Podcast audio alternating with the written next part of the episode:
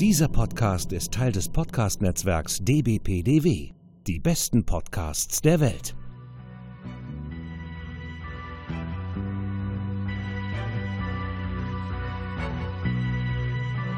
Herzlich willkommen bei Jules Verne's Erben. Science Fiction im Wandel der Zeit. Reist mit uns durch verschiedene Epochen, Geschichten, Fantasien, aber immer direkt in Richtung Zukunft. Oh, ja, Gott sei Dank, die Jungs äh, haben uns verziehen. Ja, du, mein Herrn. Das war aber auch nötig unsererseits, dass wir mit dem mal sprechen. Also das war echt, aber ich bin froh, dass sie uns verziehen haben. Jetzt sind sie auch weniger zickig, aber naja, wir haben ja auch ja. gesagt, die dürfen auf die nächste Mission mit und. Wenn sie möchten, gerne. Computer, wie lange brauchen wir noch? Der Flug dauert noch 10 Sekunden. Was? Was? Okay, festhalten! So, Computer, wo sind wir jetzt genau? Wir befinden uns im New York des Jahres 2057. In dem Hauptgebäude der US Robotics Company. Jo, ähm, aber doch nicht unbedingt in der Halle vorne, oder? Nein, nein, wir sind im Keller, da wo ihr hingehört. Was? Raphael, Raphael, ruhig, ruhig. Lieb sein. Lieb ja, sein. ja, wir brauchen das Schiff. Genau. Danke, Nautilus, danke. danke Nautilus. Braves Schiff. So, aber ja, der Vorteil ist, ähm, wenn ich das hier so die Scans sehe, hier sind lauter Roboter, dann können wir doch unsere Jungs locker mitnehmen. mitnehmen. Ja. Jungs. R4PH, N1L5, mitkommen. Wir haben ein Abenteuer. Oh, ein Abenteuer. Wie aufregend. Findest du nicht auch N1?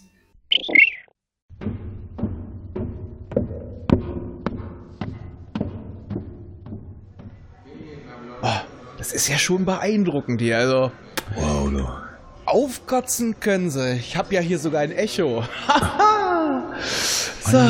Ich dachte, das wäre 2049 schon alles bombastisch gewesen, aber holla die ja, Waldfee. Also ich weiß nicht, also das ist jetzt hier New York und ja. äh, ich weiß nicht, vielleicht macht die Nautilus nicht nur eine Reise durch die Zeit, sondern auch durch die Paralleluniversen. Aber das müssen wir später nochmal erforschen. Ja, das glaube ich auch. Dafür müssen wir uns mehr Zeit nehmen. Guten Tag. Willkommen bei US Robotics. Ja, hallo, schönen guten Tag. Ja, hallo.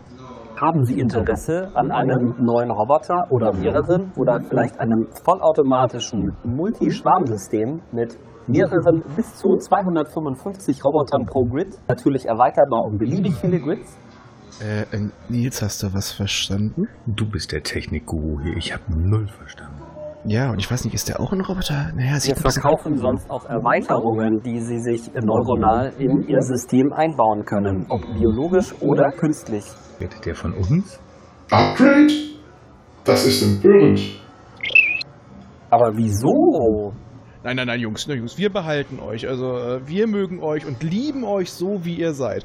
Upgrades nur, wenn ihr sie selber wollt. Also, wenn sie hier Upgrades verkaufen wollen, müssen sie mit den beiden sprechen.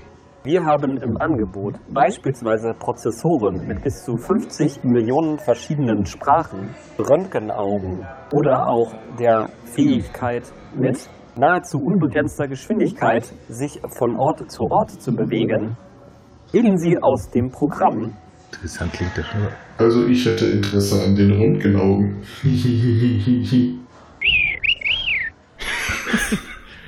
okay, liebe Hörer, äh, wir sind jetzt wieder da, die Erben von Jules Verne. Bei mir ist wie immer mein guter Bordkamerad Nils. Hallo und schönen guten Tag, guten Abend oder sonst was zusammen. Ich bin der Raphael und wir haben auch noch heute einen ganz besonderen Gast aus dem anderen Podcast von unserem Nils. Der Frank ist auch noch da. Hallo. Hi. Ja, und wir besprechen heute ein wunderbares Buch. Vielleicht seid ihr schon drauf gekommen, wenn ihr es kennt.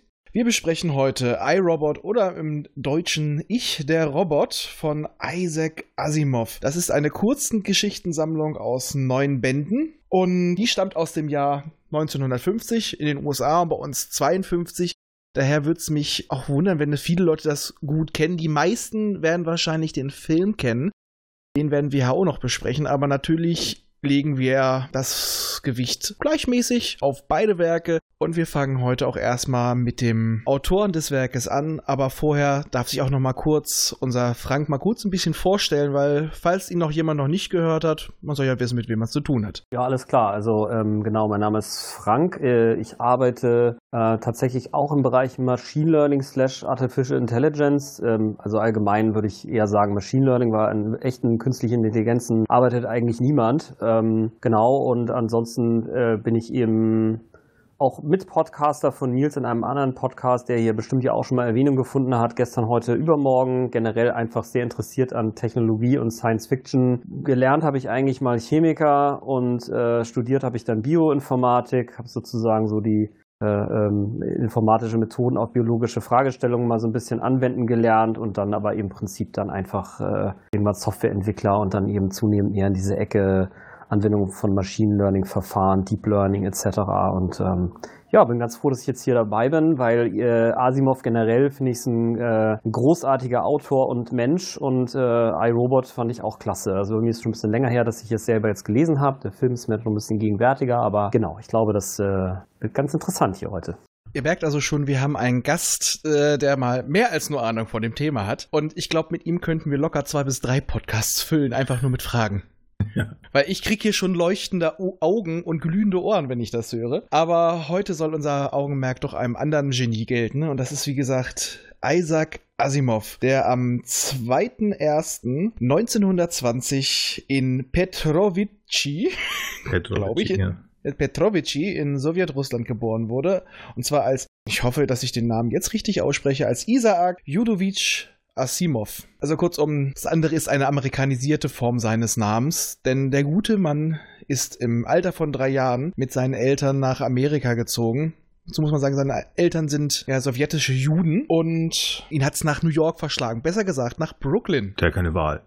Aber ich, ja, wenn man sich das mal so anguckt, wie er gelebt hat, er hatte wohl nicht die allerschlechteste Kindheit. Nein. Denn sein Vater hat schon wenige Jahre später, also quasi als er Alter von fünf, sechs Jahren alt war, hat er die amerikanische Staatsbürgerschaft beantragt und noch bekommen und hat dann einen Süßwarenladen eröffnet, in dem natürlich jetzt Isaac mithelfen musste. Mhm. Eine Strafe für jedes Kind. Ach, Katastrophe. Katastrophe. Ich meine, absoluter Horror. Schwierig ist natürlich dadurch, dass er viel helfen musste, hat er natürlich nicht so die Kontakte, die sozialen zu Gleichaltrigen gehabt. Was aber dazu führte, dass er viel gelesen hat. Er hat sich sogar selber das Lesen beigebracht mit fünf Jahren und hatte schon mit sieben Büchereiausweis. Es war wirklich eine Leseratte. Und eine Sache, die ihn geprägt hat, damals gab es noch in Amerika sehr, sehr häufig solche Pulp-Magazine mit Science-Fiction-Geschichten. Und eins davon, ja, das lag halt immer in dem Laden aus, nämlich die Amazing Stories. Und darin hat er immer heimlich geschmökert. Heimlich, weil das ist ja eigentlich Schund. Offiziell durfte er sowas dann erst lesen, als er dann die Science Wonder Stories für sich entdeckt hat. Mhm. Weil das konnte er seinen Eltern schön verkaufen. Da kommt Science drin vor. Das hat was mit Wissenschaft zu tun. Also ist es wertvolle Literatur. Ich mag den Kleinen. Er ist schlau. Schlau. Ja, und irgendwie das Klischee, seine Eltern wollten, dass er Arzt wird. Arzt werden. Alle müssen Arzt werden. Ja, allerdings studierte er erstmal was anderes an der Columbia, nämlich Chemie. Äh, und das mit 15 Jahren. Hm. Der hat mit 15 Jahren angefangen, Chemie zu studieren. Ja, schlaues Kerlchen, ne? Ja, nicht nur, ich meine, ich habe auch schon vor der Schule gelesen, aber das habe ich nicht hingekriegt. Hm. Und mit 18 Jahren war er Mitbegründer der Futurian Science Literary Society. Mhm. Kurzum, alles schon solche Leute, die sich da mit Science-Fiction-Literatur beschäftigt haben. Und ja, schon mit 19 Jahren hatte er seinen Bachelor of Science in Chemie. Bachelor. Da fangen die meisten heutzutage dann gerade mal an. Manche kommen da gerade mal erst, also hier in Deutschland haben sie das Abi fertig. Mhm, genau. Und in dem Jahr hat er auch schon seine erste Kurzgeschichte veröffentlicht. Marooned auf Vesta oder auf Deutsch Havarie vor Vesta in den Amazing Stories. Also quasi auch in dem Magazin, in dem seine Leidenschaft begonnen hat. Wahrscheinlich auch deswegen ausgewählt. Also mm, da war ja. auf jeden Fall eine gewisse Bewunderung dafür da. Und von da an hat er halt immer mehr Kurzgeschichten veröffentlicht, dann aber die meisten in dem Magazin Astounding und darunter auch die Foundation Trilogie, die wir auf in dem Vorgespräch haben wir es gemerkt, gemeinsamen Wunsch alle nochmal separat besprechen wollen. Aber Hm. die sprengt hier den Rahmen. Aber hallo, ja. Denn es gibt die Foundation-Trilogie, es gibt eine Four-Foundation-Trilogie, es gibt so zig Varianten und das sind nur die, die von ihm geschrieben wurden. Da, äh, ja. Wenn wir das machen, dann brauche ich mal wieder einen guten Rat, was ich da mal lesen kann und dann machen wir das sehr gerne. Du brauchst vor allem Sitzfleisch, um das zu lesen. Das sind keine dünnen Dinger. Ja, genau. Aber ich habe ja gelegentlich Zeit.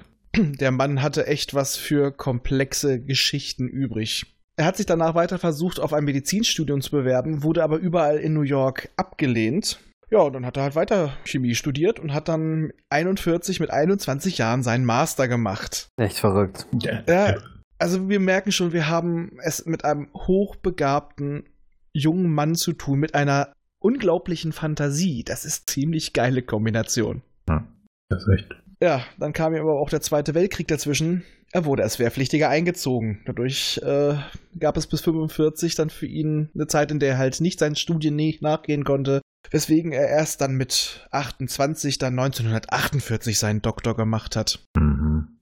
Echt Ist ja traurig. Ja. Den Doktor dann in Biochemie. Man darf aber nicht vergessen, was drei Jahre später passierte. Ja, ich will ihn erstmal noch äh, mit reinnehmen, dass er 49 hat er nämlich direkt als Dozent Mhm. wurde er äh, dann an die ähm, medizinische Fakultät in Boston berufen. Mit 51 war dann Assistenzprofessor. Also mit, fünf, 1951 Meine dann ich war doch. er 31. mit 35, 1955, hat er die Daueranstellung. Und nochmal drei Jahre später hat er dann gesagt, ach, ich schmeiß das hin und werde hauptberuflich Autor. Alten, der hatte eine mega Karriere und dann, ach nö, ich mach was anderes. Der hat alles, der stand kurz vor einem Professor, wo man sagt, ich meine, ob die jetzt alle gut oder schlecht sind, egal wo, völlig mal hingestellt. Aber das ist eine sichere Bank. Also grandiose, das ist mal ein Lebenslauf, den musst du hinlegen. Also Ich meine, was ist das für ein harter Typ? Aber der, hat, der ist seinem Herz gefolgt. ja, Chapeau. Also wirklich, da muss man sagen, Hut ab, geiler Typ.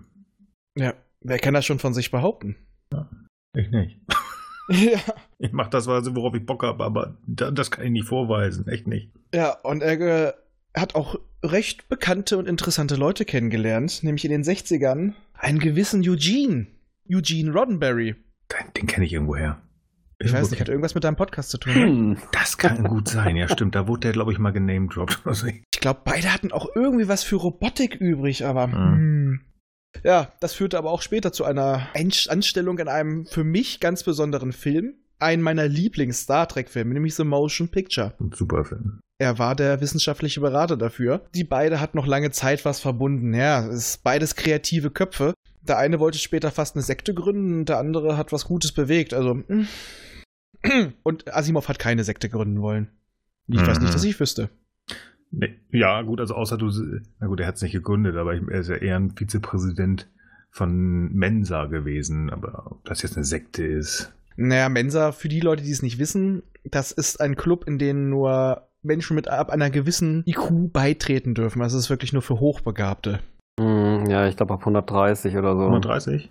Und dieser Präsident, er war nicht nur Mensa, er war auch der Präsident der American Humanist Association. Und zwar ab dem Jahr 1985 und das bis zu seinem Tod. Hm. Dieser Tod war auch nicht mehr ganz so fern. Das war nämlich der 6. April. Kann bei mir jemand beistehen? Ja, natürlich. Äh, Isaac Asimov starb am 6. April 1992 an Herz- und Nierenversagen. Und irgendwie finde ich es gerade schön, dass wir jetzt diese Folge tatsächlich kurz nach seinem 100-jährigen Geburtsjubiläum aufnehmen. Und die Folge wird einen Tag vor seinem Jubiläum seines Todestags veröffentlicht. Also äh, eigentlich müssten wir sie an einem Montag veröffentlichen, damit es passt. Das stimmt. Da hast du recht. Hm. Ja. Aber ah, Ja, stehen die was? Leute da und werden warten, das geht nicht. Ja, stimmt, stimmt. War natürlich auch verheiratet. Von 1942 bis 70 war er mit Gertrude Bluggerman verheiratet und hat mit ihr zwei Kinder gezeugt. Den David und den Robin June. Ab 73 bis zu seinem Tod war er mit einer gewissen Janet. Ich habe hier nur ihren ja, Namen, den sie übernommen hat, Asimov. Ihren Geburtsnamen habe ich tatsächlich nicht gefunden Ich auch nicht. äh, war verheiratet und hat auch mit ihr zusammen geschrieben. Und zwar eher Science-Fiction-Literatur für junge Menschen. Also eher ein bisschen um die Leute ranzuführen. Ja, und das finde ich eigentlich schön, dass er da zum Schluss noch wirklich jemanden gehabt hat, der die Leidenschaft auch mit ihm so geteilt hat. Ja, zum Schluss, das sind ja gut also fast 20 Jahre gewesen, ne? Ja, das auf jeden Fall. Schön. Aber trotzdem, Ja. es ist eher das Ende seines Lebens. Das, Aber er ist halt auch eins der ersten belegten Opfer, das an, an so einer, naja, verseuchten Bluttransfusion gestorben ist, nämlich an den Nachwirkungen einer mit HIV infizierten Konserve, ja. Genau, bei einer Bypass-OP im Jahr 1983. Und das hat dann letztendlich zu einem Herz- und Nierenversagen bei ihm geführt, woran er dann halt verstorben ist. Und damit halt auch wirklich ein unglaublich schlauer und kreativer Geist. Also man kann ihn auch wirklich als Universalgelehrten bezeichnen. Ja, absolut, ja. Ich meine, er hat ja über 500 Bücher geschrieben und ich finde es halt immer so verrückt, wenn man sich das überlegt. Wenn man mal annimmt, er hätte mit 19 angefangen, also er ist ja 72 geworden, dann hat er also 53 Jahre oder 636 Monate Zeit, seine Bücher zu schreiben. Ähm, das heißt, er hat halt ähm, im Prinzip fast jeden Monat ein Buch geschrieben. Ja, und er hat nebenbei auch noch irgendwelche Essays geschrieben, wissenschaftliche. Der hat eine Genau, Kolumne in, der, in seiner eigenen Zeitschrift gehabt, die er über 30 Jahre fortgeführt hat. Ja, der, der war halt schon wirklich manisch, der Typ. Der hat wahrscheinlich kaum geschlafen und saß den ganzen Tag am Schreibtisch. Mhm. Ja. Er hatte halt auch einige Lehrbücher geschrieben, also Fachbücher über Biochemie natürlich. Er hat aber auch äh, Bücher über die Bibel geschrieben, über Shakespeare, äh, über Geschichte, über den Aufstieg und den Fall des Römischen Reichs, generell die römische und griechische Geschichte. Und wer seine Bücher, vor allem die Foundation-Trilogie kennt, der weiß, dass ihn das alles inspiriert hat. Er hat das alles mit in seine Bücher mit eingebracht. Dieser Typ, wie du schon sagtest, der muss manisch gewesen sein. Das ist. Ich glaube, das muss, das, da, da kannst du auch kein einfacher Mensch sein. Keinen Fall, ja. Weil da brauchst du jemanden mit Verständnis oder mit der gleichen Leidenschaft. Das ist echt schon übel. Aber man muss sich ja noch vorstellen, er muss ja irgendwie die ganzen Sachen, über die er geschrieben hat, da muss er dann entsprechend ja auch gelesen haben. Das heißt, der Typ hat dann noch zehnmal so schnell gelesen, wie er geschrieben hat, sonst äh, kriegst du ja den ganzen Kram gar nicht den Kopf.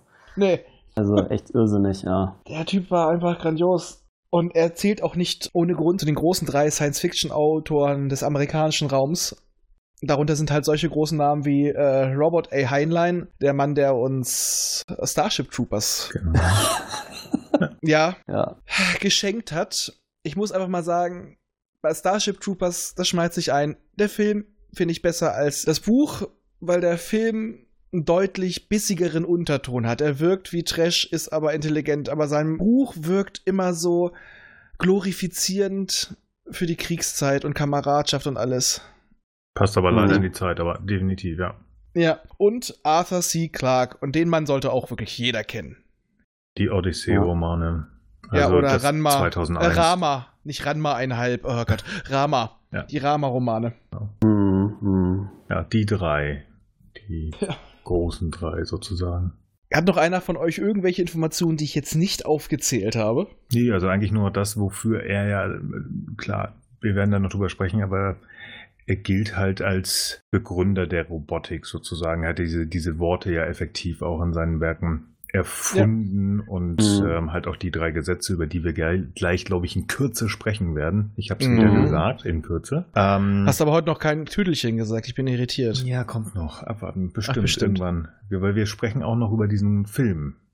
Und da, Da Ja. gibt's viel Tüdelchen. da wird es einige Tüdelchen geben, ja. genau. Also mir fiel halt noch ein, dass er eben äh, in jedem Fall Hard Science Fiction äh, geschrieben hat. Also es gibt ja auch Science Fiction, wie jetzt meinetwegen in Star Trek Discovery, wo es irgendwelche, sagen wir mal, doch sehr hypothetischen Ideen wie dieses komische Pilznetzwerk oder sowas gibt. Also er hat schon von bemüht, sich sozusagen so nah an dem dran zu sein, äh, was die Wissenschaft eben anbot, äh, äh, seine Dinge zu erklären. Also es ist natürlich klar, dass er auch Dinge benutzt, die wir nicht erklären können, weil sonst hätten wir den intergalaktischen Travel und künstliche Intelligenz und whatnot. Aber sich da eben nah dran zu sein. Er gehört eben zur sogenannten Golden Age of Science Fiction und was ich auch nochmal ganz interessant finde, ist, dass er so zwei Schaffensperioden irgendwie hatte, was jetzt seine Science-Fiction-Romane zumindest angehen. Und zwar gibt es da einmal welche, in den, die er in den 30ern eben mehr geschrieben hat und dann nochmal welche, die er in den 50ern geschrieben hat. Und ich finde, das ist auch, dass man das einfach auch merkt beim Lesen und äh, Mhm. hatte zwischendurch eben nicht so viel Bock. Und seine Studenten, so hatte ich zumindest irgendwo mal gelesen oder irgendwelche ehemaligen Studenten, weil ich glaube, zu dem Zeitpunkt war er längst, längst auch schon Autor, haben ihn eben angebekniet, doch bitte weiterzumachen. Ne? Die, die haben den Hals nicht voll gekriegt und haben gesagt, so hier, bitte schreib mal mehr. Und irgendwann hat er sich erweichen lassen. Also ich meine, dann hat er bestimmt auch irgendwann wieder Lust und Ideen. Äh, ich glaube nicht, dass er so ein Typ ist, der einfach nur das macht, was andere sagen. Aber man mag mich da auch korrigieren. Also das äh, fiel mir noch ein. Ja, und genau diesen Stil, das finde ich auch. Also du merkst bei den iRobot-Geschichten, die sind von den Ideen und Konzepten sind die sehr interessant, aber die sind erzählerisch noch so ein bisschen unausgegoren, finde ich. Mhm. Aber alles so später, so ab den 50ern und vor allem dann so die Foundation-Trilogie schon mehr. Aber generell, er ist auch, finde ich, eher jemand, bei dessen Roman das Konzept, die Idee dahinter interessanter ist als die Charaktere.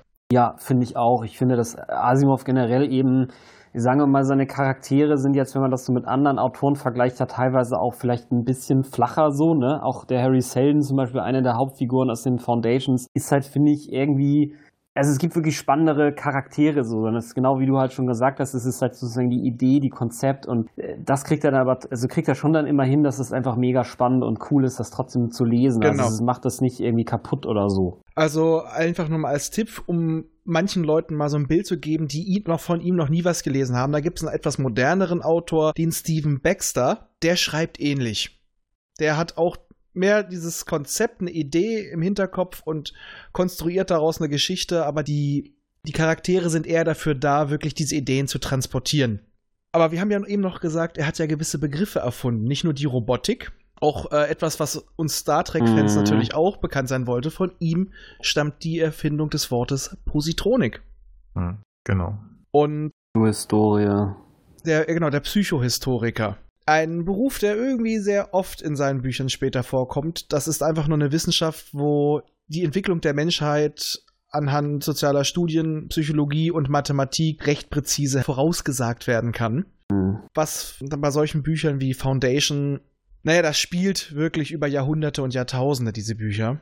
Und das ist ein ganz, ganz starker Kernaspekt. Und was man auch noch sagen muss, alle seine Bücher spielen im selben Universum. Ja, das ist auch ganz spannend, ja. Die Roboterbücher haben allesamt mit den Foundation-Büchern, die sehr, sehr, sehr weit in der Zukunft spielen, miteinander zu tun.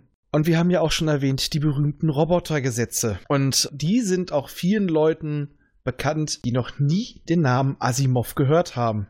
Also in jedem Film, wo in irgendeiner Art und Weise ein Roboter oder Androide aufgetaucht wird, werden die eigentlich rezitiert. Richtig, und das sind folgende drei. Nummer eins: Ein Roboter darf keinen Menschen verletzen oder durch Untätigkeit zu Schaden kommen lassen. Nummer zwei: Ein Roboter muss den Befehlen eines Menschen gehorchen, es sei denn, solche Befehle stehen im Widerspruch zu dem ersten Gesetz. Nummer drei: Ein Roboter muss seine eigene Existenz schützen, solange dieser Schutz nicht dem ersten oder dem zweiten Gesetz widerspricht. Er hat auch später noch ein nulltes Gesetz Wollte ich formuliert. Fragen. Aber dazu kommen wir später noch. Okay.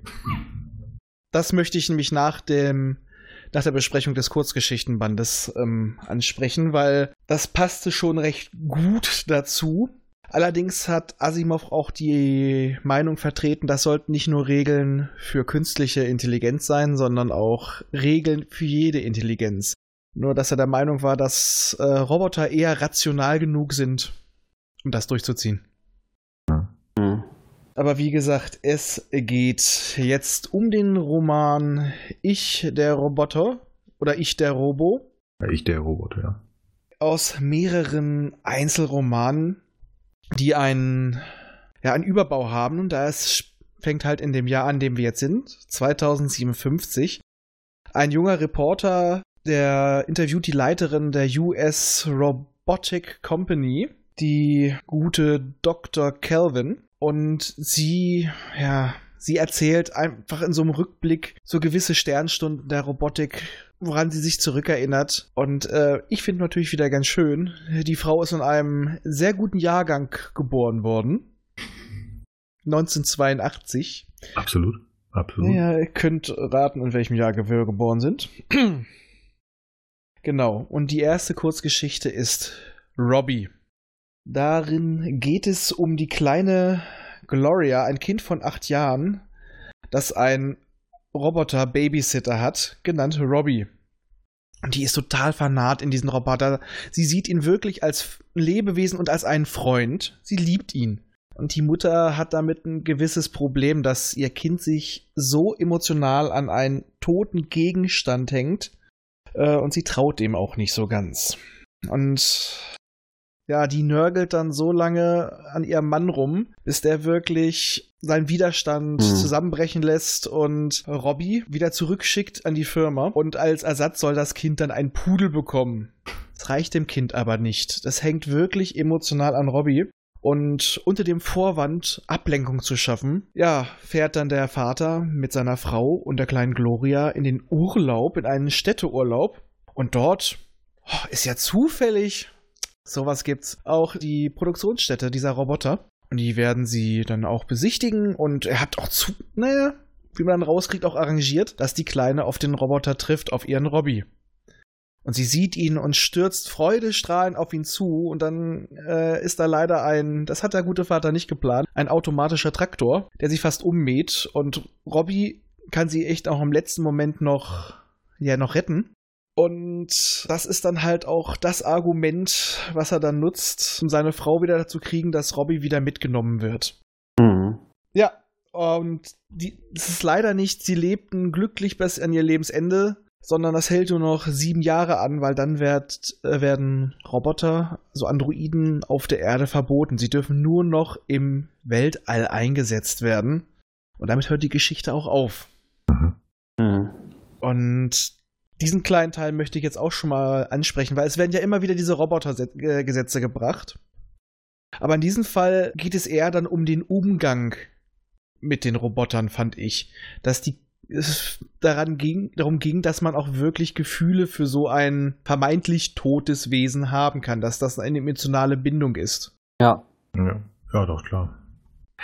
Irgendwo spielen die Gesetze natürlich damit rein, dass äh, Robbie ähm, das Kind ja auch rettet, aber ja, die, die, diese Bindung scheint ja wirklich im, im Vordergrund zu stehen. Genau. Ist auch noch eine recht simple Geschichte, weil in den späteren wird mit den Gesetzen, die ja Asimov selber postuliert hat, gespiegelt und auch gezeigt, dass die gar nicht so perfekt sind. Ja, und ja auch im Grunde genommen, äh, ja, äh, leider Gottes in der Weise ja auch gar nicht heute Anwendung finden. Ne, Man mag ja mal davon ausgehen, dass das tatsächlich so die Ethik von Robotern so stark beeinflusst, aber es gibt jetzt zum Beispiel keine Implementierung dieser Regeln oder so. Nein, weil sie eigentlich an sich auch nicht durchsetzungsfähig sind. Sie sind zu starr, die sind äh, zu eingeschränkt. Und ein Beispiel dafür sehen wir dann schon in der zweiten Kurzgeschichte in Runaround. Das spielt auf einer Merkur-Bergbaustation, in der sich die beiden Angestellten Paul und Donovan, denen wir in den Geschichten immer wieder begegnen werden, in denen die sich befinden. Und die brauchen, um ihren Schutzschild, den Schutzwall gegen die Sonne aufrechtzuerhalten, brauchen sie weiteres Selen. Und das soll ihr neuer Roboter mit dem schön klingenden Namen Speedy, soll der holen. Aber äh, Speedy kommt irgendwie nicht zurück. Naja, sie sind darauf angewiesen, also ziehen sie sich dann ihre Schutzanzüge an, wohlweislich, dass sie in dieser Strahlung, Merkur ist halt einfach am nächsten an der Sonne, damit nicht länger als 20 Minuten draußen überleben können, aber sie brauchen das Selen, also raus und gucken. Und dann sehen sie in der Entfernung Speedy, wie er auf sie zukommt und der Paul funkt ihn an, er soll zurückkommen. Und Speedy antwortet nur mit äh, Versen aus, ja, aus der Operette Gilbert und Sullivan. Und an wen Ja. habe ich da gedacht? Na? I don't know. Äh, Du hast gerade so gelacht. Ich, ihr müsstet das wissen, Jungs. Du, du willst nicht auf Data hinaus. Doch. Ah, okay. Ah, Okay, ja. Okay, dann bist du doch bei, bei, bei der Aufstand. Ich hasse den Film, aber ja, ja, aber es gibt, es das gibt, Gilbert und Sullivan Notfallprogramm. ja, also Ah, es, ja, es, ja, es, ja, es okay. wurde ja noch Mhm. schlimmer, finde ich. Ähm, um den kleinen Schlenker zu Star Wars nochmal auszuweiten. Es wurde ja noch an dem Film danach schlimmer. Aber ist das Gilbert und Sullivan? Nee. Aber ja, gut. Doch, es ist Gilbert und Sullivan, meine ich. Das kann gut, ich- das mag ich sein. Sollte aber- ich mich irren, mache ich hier wieder einen Einspieler. Nein, aber es ist schon. Okay, stimmt, du hast recht. Das könnte gut sein. Spannend. Bevor, bevor du da weitergehst, darf ich einmal ganz kurz was fragen. Ist ähm, Runaround wirklich die zweite Geschichte? Ich frage nur aus dem Gro äh, also aus, aus, aus dem Hintergrund. Runaround ist aus äh, ist, ist im März 42 erst veröffentlicht worden. Ja, die sind nicht in chronolo also sie sind in der Ereignisreihenfolge in der Welt sind sie chronologisch angeordnet. Mhm. Ah, okay, also das heißt, er hat das, er hat die Geschichten geschrieben, irgendwann, irgendwie, und Mhm. äh, in, in dem Buch Ich, der Robot, wurden sie dann chronologisch. Chronologisch. Genau, das ist, das ist ja mal auch mega kompliziert. Es gibt da echt auch multiple äh, Reihenfolgenempfehlungen äh, zu dem, also möchtest du in der Reihenfolge, wie er es geschrieben hat, in der geschichtlichen Reihenfolge und es gibt auch noch weitere Aspekte, damit du nicht- zu stark gespoilert wirst. Mhm. äh, weil die Sachen, die er später geschrieben hat, aber historisch sozusagen irgendwo dazwischen gehören, haben teilweise dann Vorgriffe und so weiter. Also das ist äh, bei Asimov echt kein so einfaches Thema. Alles klar. Das hatte mich nur in der Recherche ein bisschen irritiert. So, okay, alles klar. Super. Ja, und wie gesagt, singend zieht dieser Roboter wieder in die andere Richtung ab. Und die denken halt, ist das Ding beschädigt? Fallen so Späße wie, ist er betrunken? Aber der Grund, den sie sich vorstellen können, ist ein Konflikt innerhalb der Robotergesetze, dass dort, wo die das Selen abgebaut werden soll, was sie brauchen zu überleben, dass da so eine große Gefahr ist, die ihn und vielleicht auch den Rest in Gefahr bringen kann, dass sich die beiden Gesetze zum Selbsterhalt und dem Gehorchen auf die Befehle seiner Meister, dass sich das widerspricht und dadurch ist er in einer, ja, in einer Endlosschleife gefangen. Ja. Und damit, ja, stellt eigentlich Asimov schon seine, ja, die Fehlerhaftigkeit seiner drei Gesetze dar. Die andere Leute immer so hochhalten, aber er selbst sieht schon, dass da Fehler drin sein können. Oder zumindest die Grenzen, ne? Also dass, dass man irgendwie immer gucken muss, okay, innerhalb gewisser Grenzen finden die vielleicht Anwendung, äh, aber es gibt dann eben diese Konflikte und dann müsste man sich eben überlegen, was, wie, wie müsste man dann reagieren? Zur Not muss da Genau. eine Münze werfen, ne? Genau, weil diese Roboter, sag jetzt bewusst, diese Roboter können ähm, diese Gesetze noch nicht interpretieren. Die fol- befolgen die noch Wort für Wort. Und um ihn aus dieser Schleife rauszukriegen, denken sie sich, okay, sie müssen ein Gesetz verstärken und das ist dann das, das was über allen steht, die Menschen müssen geschützt werden. Also bringt sich einer der Ingenieure in Gef Lebensgefahr, indem er so weit rausgeht, dass er es selber nicht mehr schaffen kann, heil wieder zurückzukommen in diesen 20 Minuten. Und das, ja, das befreit dann den Speedy aus seiner Schleife, weil dann dieser, dieser quasi dieses Überranggesetz greift und er rettet im letzten Augenblick halt den Paul. Und das zeigt halt auch schon, wie wir eben gerade gesagt haben, dass diese Gesetze Grenzen haben. Aber wie sie halt auch wieder durch die Interpretation und so weiter des menschlichen Geistes verwendet werden können. Also, dass man es wieder mehr oder weniger reparieren kann. Allerdings sind das in diesem Fall noch relativ, ja, simple Roboter. Mhm. Die nächste Kurzgeschichte äh, sieht das schon ein bisschen anders. Das spielt sechs Monate nach dieser Geschichte. Und zwar auf einer Raumstation, auf der auch wieder die beiden Ingenieure arbeiten und auf der dann die Sonnenenergie eingefangen wird und zu den Welten, die von der Erde besiedelt wurden, ja, weitergesendet wird. Und die sollen den, ja, den Roboter Cutie, ja, C0T, Cutie, darauf vorbereiten, die Station allein zu führen. Allerdings fängt Cutie an, gewisse Fragen zu stellen, nämlich, wer bin ich und wo komme ich her? Die beiden erklären ihm, ja, wir Menschen haben dich gebaut. Und das kann Cutie nicht akzeptieren, dass so zwei minderwertige, fehlerhafte Wesen wie Menschen so etwas Überlegenes wie ihn gebaut haben. Und an wen musste ich da denken? Also, Nils müsste es wissen. Wir haben uns vor ein paar Tagen in der Aufnahme drüber unterhalten. Ein verhasster Film. Ein verhasster Film. Ach, du meinst den lieben David. Genau. Ich war auch kurz bei Lore, aber ja. Mhm, ja, ich, da war ich auch, ja. Ja. Ja, Lore passt auch. Stimmt, denn an den habe ich gar nicht Ja, gedacht. ich hatte erst an Lore, ich hatte erst aber zu uns gesagt, da haben wir uns äh, vor kurzem erst drüber unterhalten. Ja, definitiv. Oh, David. Äh, Aber David hat es halt nochmal, ich habe mir den Film tatsächlich deswegen nochmal angeguckt. steht bei mir auf der To-Do-Liste, ja. Sehr, sehr deutlich gesagt, äh, dass die Menschen halt unglaublich minderwertig sind im Vergleich zu ihm. Ja. Das und was macht man, wenn man auf so einem so einem Größenwahn ist? Man wird zu Gott.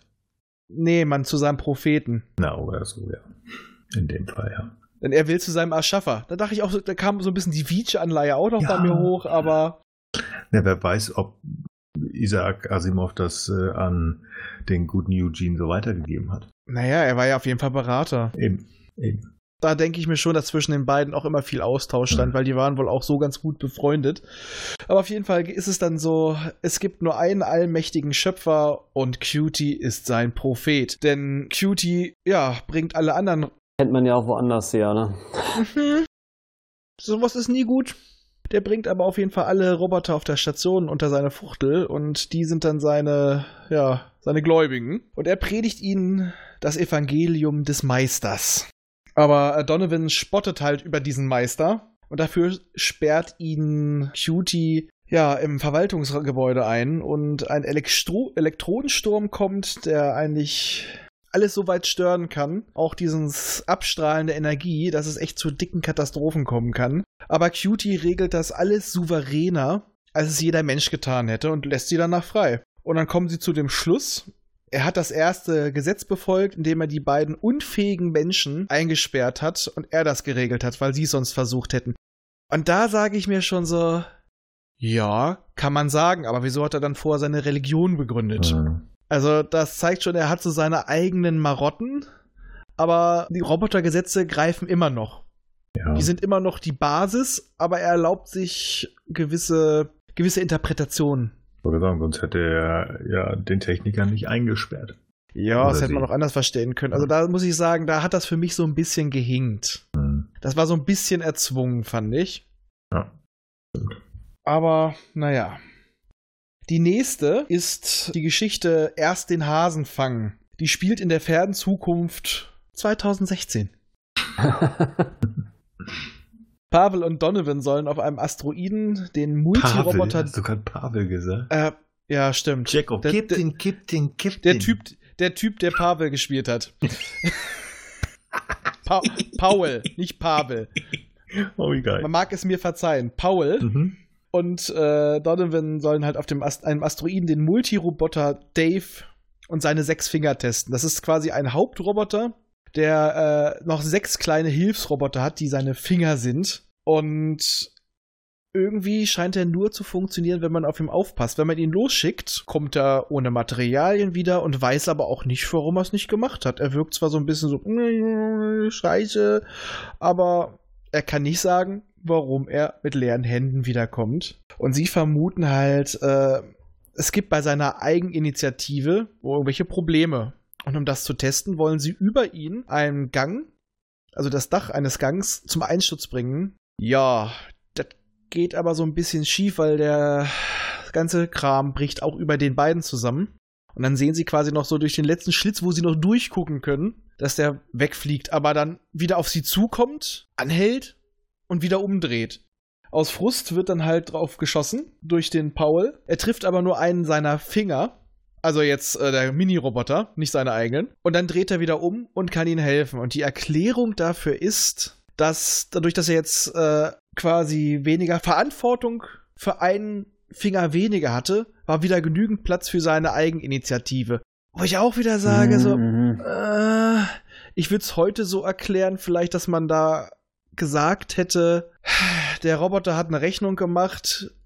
Ich und meine sechs äh, Finger sind wertvoller als diese zwei Menschenleben, die wahrscheinlich eh draufgehen. Und nachdem der eine weg war, ging die Kosten-Nutzen-Rechnung vielleicht auf. Aber Ja, das ist so ein seltsames Kapazitätsproblem. Er hat halt genügend Rechenleistung, irgendwie gerade seinen Körper so zu kontrollieren, aber eben nicht noch irgendwelche sinnvollen Aktionen zu machen. Und nachdem der Finger weg ist und er dafür quasi keine Rechenpower mehr zur Verfügung stellen muss, reicht es gerade. Aber das ist schon eher eine absurde Geschichte, würde ich sagen, weil ja, selbst wenn eine Maschine jetzt äh, nicht die Kapazität hätte, dann würde er entweder einfach die, also würde ich zumindest schätzen, würde man das so programmieren, dass er da einfach eine niedrigere ähm, Wahrnehmungsauflösung hat, also irgendwie nicht 10 Mal pro Sekunde oder 100 Mal pro Sekunde, sondern eben weniger. Oder er man stellt dann einfach ab und sagt, ja.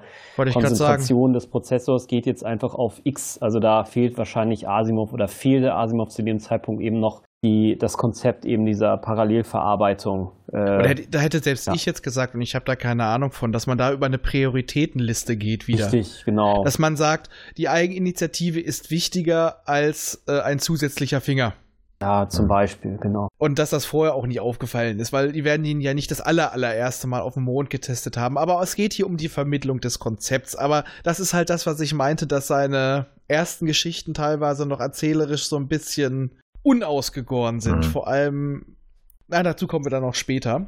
Ja gut, das war eine ganz interessante Hypothese. Also letztlich, ich meine, es liest sich ja alles so ein bisschen wie so kleine Novellen, ne? irgendwie Sachen, die es damals noch nicht in irgendeiner anderen Form mal gab. Und er hat sozusagen mal so Ideen verfolgt und manche sind eben aus unserer heutigen Sicht eben interessant noch und andere eben nicht so interessant. Das ist, Ja, aber es äh, geht halt ja. auch um das Erzählerische. Aber dazu kommen ja, wir später noch. Mhm. Das nächste ist äh, ein Lügner. Das spielt immerhin wirklich mal in der Zukunft, sogar noch für uns. 2021. Ja, es ist verrückt, wie weit wir schon in der Zukunft sind, ja. Mhm. Ja, mein Gott, weiß, wisst ihr noch damals bei Zurück in die Zukunft? Ja. Der zweite Teil, das ferne Jahr 2015. Lang ist her. Ja, ja. Mhm. Blade Runner. Ja, 1982, ne? 2019. Ja. und tschüss. genau. Genau, und da geht es um einen Roboter, der einen Fehler in seiner Positronik hat bei der Herstellung und auf den Namen Herbie hört. Und Herbie hat dadurch eine ganz besondere Fähigkeit. Er kann die Gedanken von Menschen lesen. Und da kommt dann halt unsere, ja, Susan Kelvin ins Spiel. Die soll es nämlich untersuchen, denn sie ist eine Roboterpsychologin. Hm. Und während sie ihn befragt, ihm quasi in die Seele blicken soll, um zu gucken, wie steht es um ihn, äh, ähm, offenbart ihr Herbie, dass Milton Ash, ein Ingenieur, in sie verliebt ist, in den sie aber auch verliebt ist. Und sie ist natürlich super happy. Und Peter Bogart, auch einer der höherstehenden in USRC, ich kürze das jetzt nur noch ab, dem verrät er, dass ja der Chef, der Alfred Lanning, der Direktor von USRC, dass er bald abtreten will und ihn zu seinem Nachfolger ernannt hat. Oder ernennen möchte. Und er ist natürlich auch total happy. Und darauf lassen sie es erstmal beruhen. Am nächsten Tag kommen aber so ein paar nette Dinge ra- raus. Nämlich dieser Milton spricht mit Calvin und sagt ihr, dass er heiraten wird und ein Haus kaufen. Und für sie bricht alles zusammen. Und ja, das mit dem Nachfolger stimmt auch nicht. Also sind sie eigentlich alle ziemlich sickig jetzt auf Herbie, warum er das gemacht hat. Und Calvin konfrontiert ihn halt auch damit und kommt dann auf die These, dass er das alles aus dem ersten Robotergesetz gemacht hat. Er wollte sie emotional nicht verletzen, er hat ihr eine schöne Illusion geschenkt. Und wegen Lanning und wie hieß er nochmal? Burton? Äh, Bogart. Er wollte, weil sie ihn ja mitentwickelt haben, er wollte ihnen nicht die Blöße geben, dass sie einen Fehler gemacht haben. Deswegen kann er ihnen auch nicht sagen, was der Fehler ist. Allerdings konfrontiert sie ihn damit, dass er auch damit ihr Ego verletzt, wenn er es ihnen nicht erzählt. Und damit macht sie den Kirk-Move. Mhm. Weil durch dieses Dilemma schaltet er sich selber ab. Okay. Ja, Ja. ist auch schwierig, da mit so einer Geschichte, da mit dem ersten Gesetz zu argumentieren, weil der zweite Teil wird dann ja schon so ein bisschen vernachlässigt. Aber ja, was, was du noch sagst, auch hier versucht er wieder so ein bisschen sich das gerade zu drehen. Ne? Ja, das ist aber schon eine Inter das, ist schon dieses Interpretieren Hm. von den Gesetzen, dass er sie auch emotional verletzt, wenn er ihnen sagt, äh, wenn er ihnen die Realität sagt. Mhm. Dieses, was wir ja eigentlich auch in unserem Alltag machen, dass wir manchmal auch Leute belügen, ihnen kleine Lügen erzählen, damit sie sich besser fühlen. Ja, beziehungsweise das, was äh, man so ein bisschen auch braucht, um dann irgendwann in das nullte Gesetz zu kommen. Richtig. Ja. Die nächste Kurzgeschichte heißt Flucht.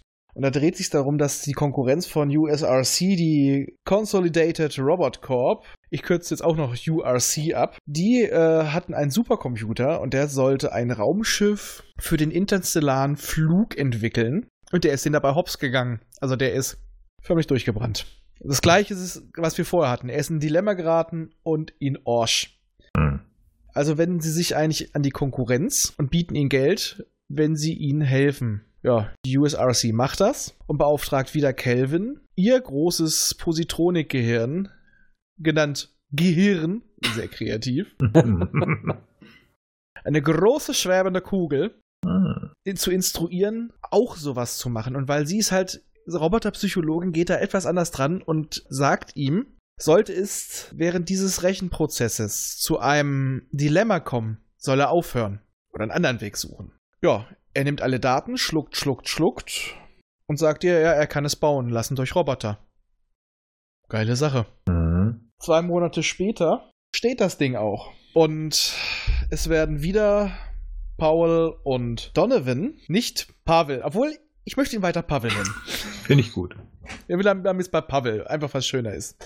Pa Pavel, eine Russe, ähm, und Donovan sind halt auf diesem Schiff und sie kommen rein und kein Kontrollraum. Da ist quasi nichts Wichtiges. Mhm. Nur Milch und Dosenbohnen.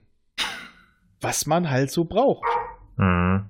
Und ein Hund, der bellt. Hallo Hund. Ja. Plötzlich hebt das Schiff ab, geht los und nach fünf Tagen später kommt es zum interstellaren Sprung und Pavel, ich liebe es, spürt plötzlich einen scharfen Schmerz und wie er es beschreibt, er hat das Gefühl, als ob sein Bewusstsein sich zu einem kleinen weißen Faden zusammenzieht und er meint, das Gemurmel von Millionen Toten zu hören und zack ist das auch schon wieder zu Ende. Ja, und sie befinden sich außerhalb der Milchstraße. Und es wird ihnen eröffnet, ja, ihr seid wirklich gestorben, aber jetzt lebt ihr wieder. Und das war das Problem, was der Computer der Konkurrenz hatte. Für ihn war das Problem, dass, ja, die, dass die Menschen dabei sterben, wenn auch nur vorübergehend. Aber durch die Instruierung konnte der Roboter halt das hinnehmen und einarbeiten, weil sie danach wieder lebendig sind. Er wurde einfach mit den richtigen Informationen gefüttert, mit den richtigen Parametern. Und gestorben sind sie beim Sprung oder Ja. wie? Ja, der, äh, dieser, äh, sagen wir es mal, Hypersprung, Hm. der tötet dich kurzzeitig, aber äh, du bist danach wieder lebendig. Aber das konnte der Konkurrenzcomputer, der konnte das nicht verarbeiten. Richtig, weil es ein Verstoß gegen das erste Gesetz wäre. Und der wurde einfach nur so gefüttert. Gehirn wurde halt psychologisch noch betreut, muss man so zu sagen. Man hat ihm eine Möglichkeit gegeben. Die Möglichkeit zu interpretieren, zwar wieder unter gegebenen Parametern, aber schon es, er hat die Lage eingeschätzt und hat für sich selber entschieden. Wie war das dann? Also sind die Menschen tatsächlich tot oder werden sie dann vom Supercomputer wieder zusammengesetzt? Das habe ich irgendwie nicht mehr. Ja, so wird es auch nicht genau gesagt. Es Okay, ist einfach klar. nur, sie sterben Mhm. dabei. Alles klar. Wahrscheinlich sind sie einfach während dieses Sprungs in einem todesähnlichen Zustand Ja, werden, alles klar. Ja, das Aber, ich mir auch äh, gedacht, ja. erwachen dann einfach wieder. So genau geht er darauf nicht ein. Dass, darum geht es ja auch nicht in Ja. dem Buch. Es geht einfach nur um den Fakt, dass das passiert. Es geht ja um diese, diese Konflikte mit diesen Gesetzen halt, ne? Genau. Aber das zeigt auch schon wieder, dass er so eine gewisse Entscheidungsfreiheit. Also wir sehen eigentlich bisher mit jedem Roman, dass sich die Roboter auch ein bisschen weiterentwickeln. Hm. Das nächste Werk in dem Buch heißt Beweismaterial und spielt 2032. Und äh, da kandidiert der ja, recht beliebte Anwalt Byerley auf das, ja, auf das Amt des New Yorker Bürgermeisters. Und sein Rivale Quinn hält ihn für einen Roboter, weil er hat ihn noch nie schlafen sehen, noch nie essen. Eigentlich nichts, was so menschliche Regungen sind. Und ja, die USRC soll das jetzt halt überprüfen. Und die Kelvin wird da halt drauf angesetzt. Hat ja bisher auch schon viele Erfolge vorzuweisen. Hm. Und sagt ihm, essen Sie in der Öffentlichkeit. Und er sagt nein, weil er will das, ah, offiziell will er das Spiel nicht mitspielen. Ist er sich zu fein für. Aber wir erfahren auch noch, dass der Byerly, ich hasse diesen Namen, weil ich immer Beverly sagen will, ja. wirklich, ich muss mich so zusammenreißen, ähm, einen Mitbewohner hat, nämlich John, einen verkrüppelten Mann mit vernarbtem Gesicht, ziemlich kaputter, zerstörter Stimme und der Quinn führt eine Hetzkampagne gegen Byerly, Byerly und unterstellt ihm, dass das eigentlich der richtige Byerly ist. Und John nur eine robotische Kopie, die er erstellt hat nach seinem, nach seinem Unfall. Du meinst Steven. Hä? John ist doch der, der verkrüppelt ist und Steven ist der, der auf dem Präsentierteller ist. Wir hatten gar keinen Steven. Nicht? Nein. Der Byerly? Byerly, der wird nur Byerly genannt, kein Steven. Okay. Ich habe den als Steven Byerly gefunden. irgendwo. Ja, okay, ich hatte es jetzt nur so aufgeschrieben, aber ich habe auf jeden Fall nicht Steven gesagt. Gut, aber jetzt vor den Wahn fordert ein äh, schlachsiger, ziemlich schwächlich aussehender Bürger ihnen auf, ihn zu schlagen. Das macht er. Und damit ist eigentlich schon mal gezeigt, er kann kein Roboter sein, weil er hätte ja sonst damit das erste Gesetz durchbrochen. Mhm.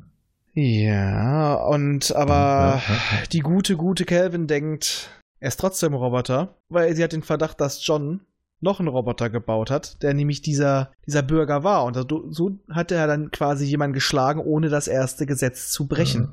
Und das zeigt auch wieder, ähm, dass dieser Roboter sich eigentlich unglaublich viel Freiheit nimmt und schon sehr nah an echter künstlicher Intelligenz ist, aber immer noch auf die Robotergesetze hört. Und es ist einfach nur so eine Grundlage für spätere Geschichten noch. Im Endeffekt haben wir dann wahrscheinlich einen, einen Roboter in einem hohen Amt, obwohl die noch nicht mal auf der Erde sich befinden dürften. Und er macht wohl seine Arbeit gut, er ist beliebt. Also man kann schon mal sagen, da verschwimmt die Grenze. Ja. Es wird in dieser Kurzgeschichte nicht klar, ob er einer ist oder nicht. Das, das Nein. ne. Nein, Ich- es wird nie offiziell gesagt, aber man äh, kann es sich später schon denken. In späteren Geschichten von ihm, ne? Da wird er doch, wenn ich das richtig im, äh, recherchiert hatte, wird er noch irgendwie vom planetarischen Parlament irgendwie noch der Chef da. Wird er nochmal angesagt, äh, So angesagt. ungefähr. so weit habe ich dann auch nicht mehr recherchiert. Ich habe aber noch eine Geschichte übersprungen, sehe ich gerade. Nämlich eine, die für den Film sehr wichtig wird, nämlich vorher noch, geschieht die Geschichte kleiner verlorener Roboter. Lost, Lost Robot, ja. Genau, und die spielt auch auf einer Raumstation. Und da geht ein Roboter verloren. Ja, der ist äh, eine Spezialentwicklung, ein Nestor 10, den sie gebaut haben, um ja gewisse Verhaltensweisen noch mehr zu erforschen, wie die auch selbstständig aktiv sein können. Und bei dem wurde das erste Gesetz modifiziert. Und zwar, er kann zwar aktiv keinem Menschen schaden, aber er darf durch, naja, durch nichts tun, darf er Schaden zulassen.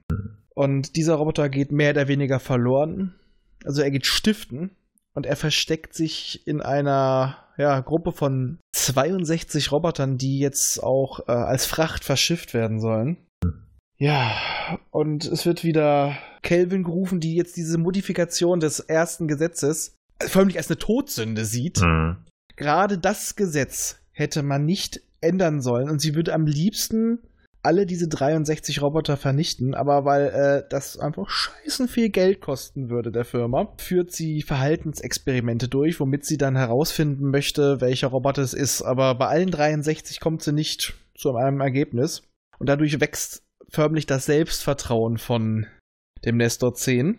Und dann packt sie ihm mehr oder weniger an seiner Arroganz, an seinem, an seinem Größenwahn und kann ihn damit dann provozieren, dass er sie angreift, wodurch dann die anderen Roboter, die diese Modifikation nicht haben, ihn angreifen, weil sie müssen ja den Menschen schützen.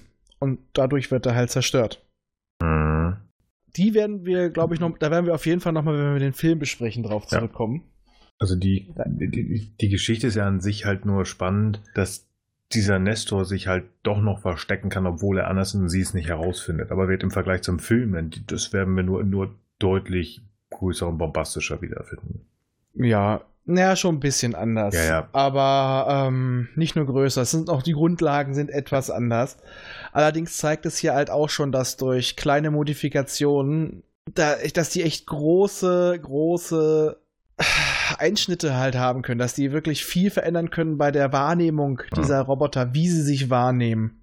Ich, ich habe noch nicht so ganz verstanden, warum dieser Gerard Black, der halt den Nestor ja gebaut hat, warum er die drei Gesetze halt, also zumindest das erste Gesetz verändert hat. Das habe ich nicht so ganz verstanden. Ich hatte das so verstanden, dass die es halt auch erforschen wollten, wie sie die noch autonomer kriegen können. Also Hm, Okay, ja. Gut. Weil, Weiterentwicklung. weil sonst ist ja doch eher das so, dass die Gesetze ein bisschen um, nicht umgangen oder ge, gedehnt oder sonst was werden auch teilweise in den Geschichten, aber eigentlich doch sehr glorifiziert dastehen. So, hup, da sind sie. Mhm. Und hier war es doch ein bisschen anders. Ja. Die nächste Geschichte jetzt wirklich ist der vermeidbare äh, Konflikt. Und das spielt dann schon 2052. Und wie du es schon gesagt hast, die Welt hat, die ganzen Regionen der Welt haben sich zu einer Föderation zusammengeschlossen und der Bayerli ist der gewählte Weltkoordinator. Was für ein Titel. Mhm. Genau, und er bereist halt alle Regionen, das untergehende Europa, die, äh, die afrikanischen Regionen, die total erblühen und natürlich die nördliche Region, der es am besten geht, zu der Russland und äh, Amerika gehört. Also seine beiden quasi Herkunftsländer. Zufall? Ich Mhm. glaube nicht. Mhm. Und er macht sich da Sorgen um die ganzen Denkmaschinen, weil, naja, die sollen eigentlich dafür sorgen, dass es zu keinen Engpässen kommt. Aber es passiert trotzdem immer mal wieder und es kommt halt auch der Verdacht auf, dass die Gesellschaft für die Menschlichkeit, die vor allem in den nördlichen Regionen sehr, sehr prominent ist, das alles sabotiert und auch ganz bewusst die Ratschläge der Denkmaschinen nicht annimmt und genau das Gegenteil macht. Mhm.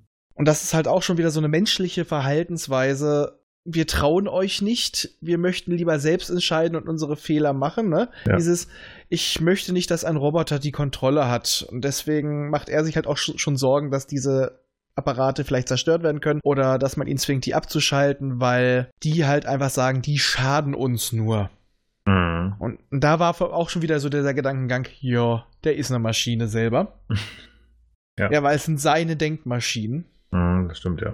Und es wird halt auch wieder Susan Calvin drauf angesetzt.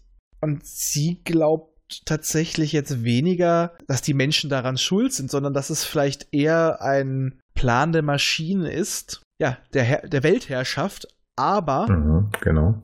Kommt. dass das Ziel ist, das größte Wohl der gesamten Menschheit zu erzeugen und da sind halt auch mal kleinere Opfer notwendig. Und das ist der wunderbare Übergang zum nullten Gesetz. Genau.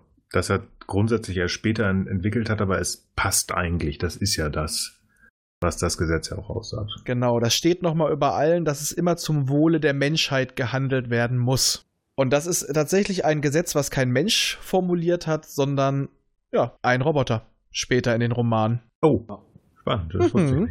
Ja. Das hat tatsächlich ein Roboter, weil es werden später die äh, Robotergesetze nochmal äh, modifiziert, nämlich in der Trilogie um den Roboter Caliban. Mhm. Die wurden jetzt zwar nicht von Asimov selbst geschrieben, aber die Grundlagen wurden von ihm geschaff geschaffen und es wurde von Roger McBride Allen dann geschrieben, aber nach seinen Vorlagen. Und da sind sonst dabei, ein Roboter darf keinen Menschen verletzen, ein Roboter ist verpflichtet, mit Menschen zusammenzuarbeiten, es sei denn, die Zusammenarbeit stünde im Widerspruch zum ersten Gesetz. Ein Roboter muss seine eigene Existenz schützen, solange er dadurch nicht in einen Konflikt mit dem ersten Gesetz gerät. Ein Roboter hat die Freiheit zu tun, was er will, es sei denn, er würde dadurch gegen das erste und zweite oder dritte Gesetz verstoßen. Ist eigentlich fast genau wie das davor, aber es ist noch ein wenig feiner formuliert und wie gesagt, es kommt das Nullte dazu, was Hm. von einem Roboter selber. Also ist ja fast doch von Asimov, wenn er das in gewisser Art und Weise in dem, wie hieß das jetzt? Ich habe es hier, The Evitable Conflict. Ja, er konnte es selber nicht schreiben.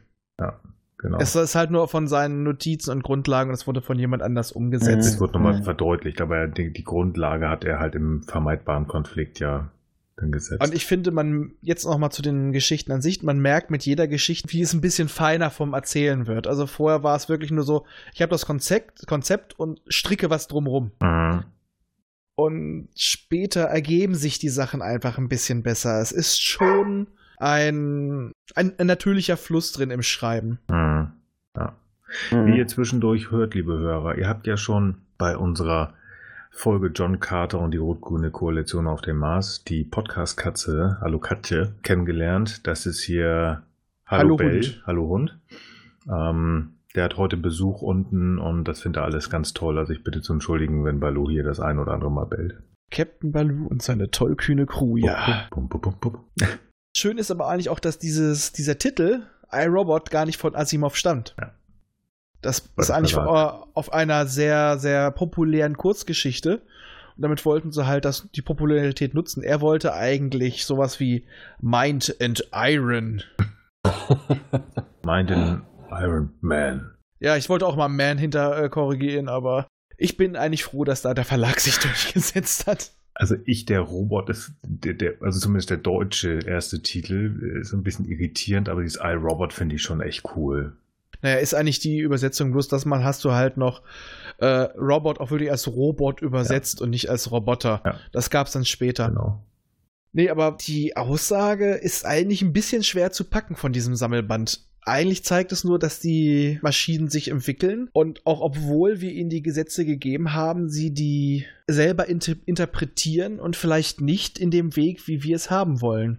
Ja, genau. Ich denke mal, es ist einfach der Versuch, eben im Grunde genommen mal mit so einer Roboterethik anzufangen und wie eben auch menschliche Ethiken haben, die eben auch so ihre Probleme. Und er erforscht jetzt eben Probleme um diese Ethiken, die ihm selber eben eingefallen sind und kommt währenddessen ja auch auf noch sogenannte Artificial Intelligence Aftermath Szenarios, die es heute so gibt. Also was würde denn passieren, wenn wir tatsächlich künstliche Intelligenz entwickeln würden? Ne, zum Beispiel diese Geschichte, die, äh, die halt nahelegt, dass es so eine Art AI gibt, die zwar jetzt die, die sozusagen den, dass die, die, den, den die menschliche äh, Zufriedenheit insgesamt maximiert, aber sozusagen einzelne Geschicke vielleicht auch einfach äh, passieren lässt. Ne? Also Stichwort nulltes Gesetz. Das nennt man zum Beispiel heutzutage Protector God oder äh, Schutzgott ähm, zum Beispiel. Ne? Da gibt es so, ein- so ein Buch von Max Tegmark, wo eben 24 solche Szenarien beschrieben werden und von denen hat eben Asimov eben auch schon ein paar beschrieben.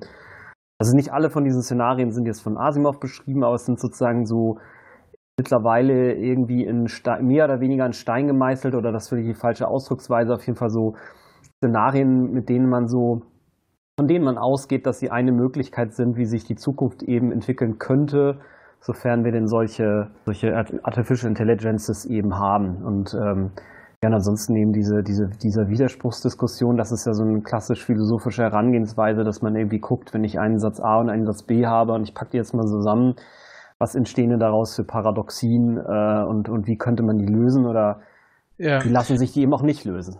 Genau, das ist ja der Witz, das machen wir ja auch gerne mit Menschen. Total. Und es gibt kein, keine richtigen Lösungen. Der Witz ist, die einzige Möglichkeit auf eine allgemeingültige Lösung zu kommen, ist Emotionen ausschalten und rational rangehen. Aber wo du sagst, auch die, die Roboterethik. Er malt von den, Geschi äh, von den Robotern, von den künstlichen Intelligenzen ein besseres Bild als von den Menschen in der Regel, die das später eigentlich eher ablehnen und sich ziemlich arschig verhalten. Ja. Er zeigt eigentlich die Roboter durch die Gesetze, die wir ihnen eingegeben haben, dass sie eine höhere Ethik haben, weil sie die im Gegensatz zu uns durchsetzen. Ja, sie, sie interpretieren sie zwar, aber sie halten sich dran. Müssen sie eigentlich absolut befolgen, ne? Genau. Es ist eigentlich so eine Art ideale äh, gesellschaftsorganisierende Regel, ne? Die, die, genau, wie du schon sagst, ne, die einfach nicht eingehalten werden und ich meine, das ist ja letztlich irgendwie auch kein Zufall. Ne? Gerade diese Geschichte von Robbie zum Beispiel, das ist ja im Grunde ja auch so ein viel auftretendes Thema in Science Fiction, aber auch in der echten Welt. Es ist ja im Grunde genommen eine, eine, eine Story von, von Rassismus irgendwo auf der einen Seite, ne, die Mutter. Ähm, oder auch äh, vielleicht ein bisschen weniger drastisch formuliert, dieses Uncanny Valleys. Ne? Also, dass man halt sagt, wenn künstliche Intelligenzen oder Maschinen sozusagen uns sehr unähnlich sind, dann akzeptieren wir die. Und wenn sie uns komplett ähnlich sind, dann, äh, dann fühlen wir uns sozusagen auch nicht total unwohl damit, wobei vielleicht der ein oder andere dann irgendwie doch, wenn sie wirklich richtig intelligent wären, was sie ja zum Glück oder zum Pech kann man so sehen, wie man will, noch nicht sind. Aber dazwischen gibt es eben diesen Bereich des Uncanny Valley, heißt das, äh, wo man halt sagt, ja, künstliche Intelligenzen, die uns sozusagen ähnlich genug sind, aber nicht ganz ähnlich, das führt dann zu so so un, unschönen Wahrnehmungen, dass man halt sagt, so, bah, irgendwie, ne, das, äh, das, das resoniert irgendwie nicht. Äh, das das gibt es durchaus als Phänomen, das eben auch beim Design von, äh, von, von Robotern, die irgendwie helfen sollen, benutzt wird. Deswegen laufen eben häufig die Pflegeroboter, die sehen eben einfach komplett nicht menschlich aus oder zumindest sehr, sehr klar nicht als Menschen identifizierbar, um ein Beispiel zu nennen zwar gewisse Grundmerkmale, die das positiv erscheinen lassen ich sag mal, das berühmte Kindchenschema ist immer eine Möglichkeit, mhm. wie man das machen kann. Aber wenn sie zu perfekt wären, würde uns das befremden. Vor allem, weil wir dann vielleicht auch dieses Gefühl kriegen können, okay, der ist jetzt bald, das ist jetzt genau wie ich oder bald mehr, aber es ist nicht ich. Das ist äh, genau. dieses Bedrohungsgefühl. Ja, genau. Und ich sag mal, das beides haben wir auch schon in zwei Sachen, in zwei Franchises die wir heute auch schon angesprochen haben, auch gesehen. Ich sag mal wieder Data und Lore, weil Data ist ja die etwas angenehmere Variante mit Fehlern im Gegensatz zu Lore, der ja zu perfekt war. Er war zu menschlich und hat den, den Leuten Angst gemacht. Und bei David war es da auch so, sein, ähm, sein Nachfolger, wie hieß er nochmal? Ähm, irgendwas mit W. Walter, glaube ich. Walter, Entschuldigung. Äh, genau. Walter, äh, Walter wurde ja auch bewusst etwas weniger menschlich gestaltet, weniger perfekt. Das wurde ja auch in dem Film gesagt, damit er den Leuten nicht so viel Angst macht. Und das ist das, dieses beschriebene Uncanny Valley. Und es gibt da auch äh, diese Theorie, ich komme gerade nicht drauf, das ist ein Begriff mit S. Ähm, wenn dann eine künstliche Intelligenz oder quasi das Internet ähm, irgendwann eine Schwelle erreicht, wo es einfach über dem menschlichen Wissen ist und es sich schneller von alleine entwickelt, als dass wir noch eingreifen könnten. Singularity? Genau, die Singularität, danke. Ich kam nicht drauf. Dass man dann auch sagen muss, es wird irgendwann passieren und dann können wir nur hoffen, dass es uns wohlgesonnen ist. Und deswegen genau.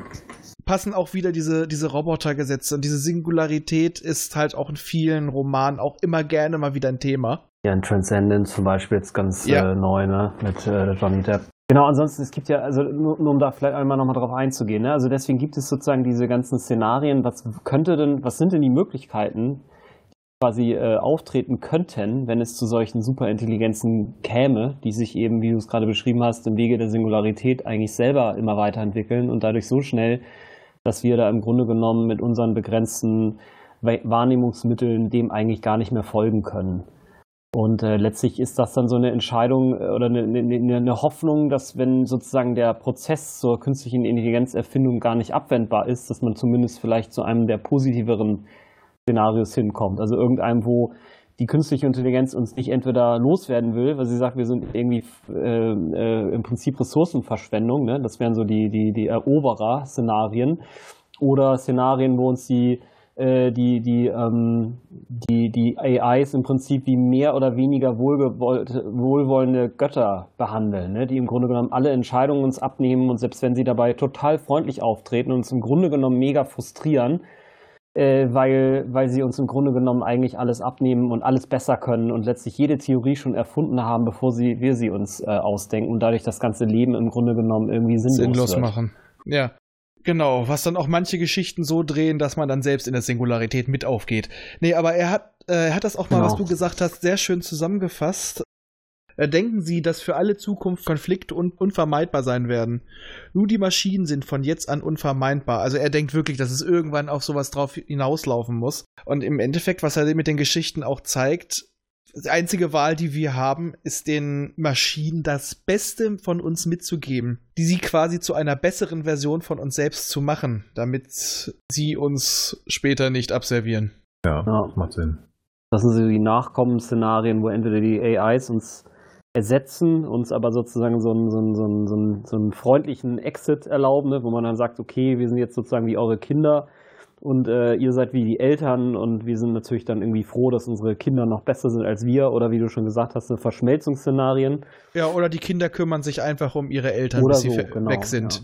Ja, genau. genau, aber im Endeffekt ist es dann ja so, dass wir damit unsere eigenen Nachfolger erschaffen. Ja. Und wir wissen es ja, irgendwann die, die dominante Spezies wird immer die Schwächere verdrängen. Und es kommt halt wirklich zur Verschmelzung. Ja, damit haben wir eigentlich neun kurze Geschichten relativ ausführlich besprochen. Mhm. Finde ich aber auch ganz schön. Ja, auf jeden Fall. Sehr interessant. Ja, und deswegen kommen wir jetzt zu dem Film. Das ist wahrscheinlich der, den die meisten kennen. Die Geschichte von iRobot. Mhm. Ist allerdings nur ein Film, der mit einigen Ideen daraus spielt. Gewisse Teile herausgenommen. Das ist schon eine eigene Geschichte, ne? Ja, ja, ja genau. Grundideen, wie du sagst, es sind Teile rausgenommen, es sind Teile verändert worden. Natürlich sind die Gesetze drin, Namen sind genommen worden, also übernommen Einige, worden. ja. Ja, also wie Susan Calvin, die halt da sind. Ähm, ja, auch äh, äh, Alfred Lanning ist immer wieder mhm. ähm, in den Geschichten genau. zu lesen. Ja, ja. Genau.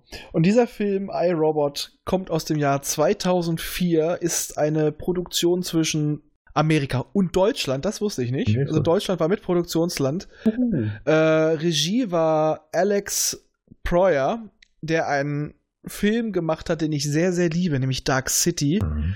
Deswegen bin ich so enttäuscht, was aus dem Film geworden ist. Und die Drehbücher, das Drehbuch wurde verfasst von Jeff Winter und uh. man kennt ihn, Akiva, Akiva Goldsman. Jawohl, ja. Ja, also wir sehen ein Mann, der entweder richtig Geiles schreibt oder Scheiße.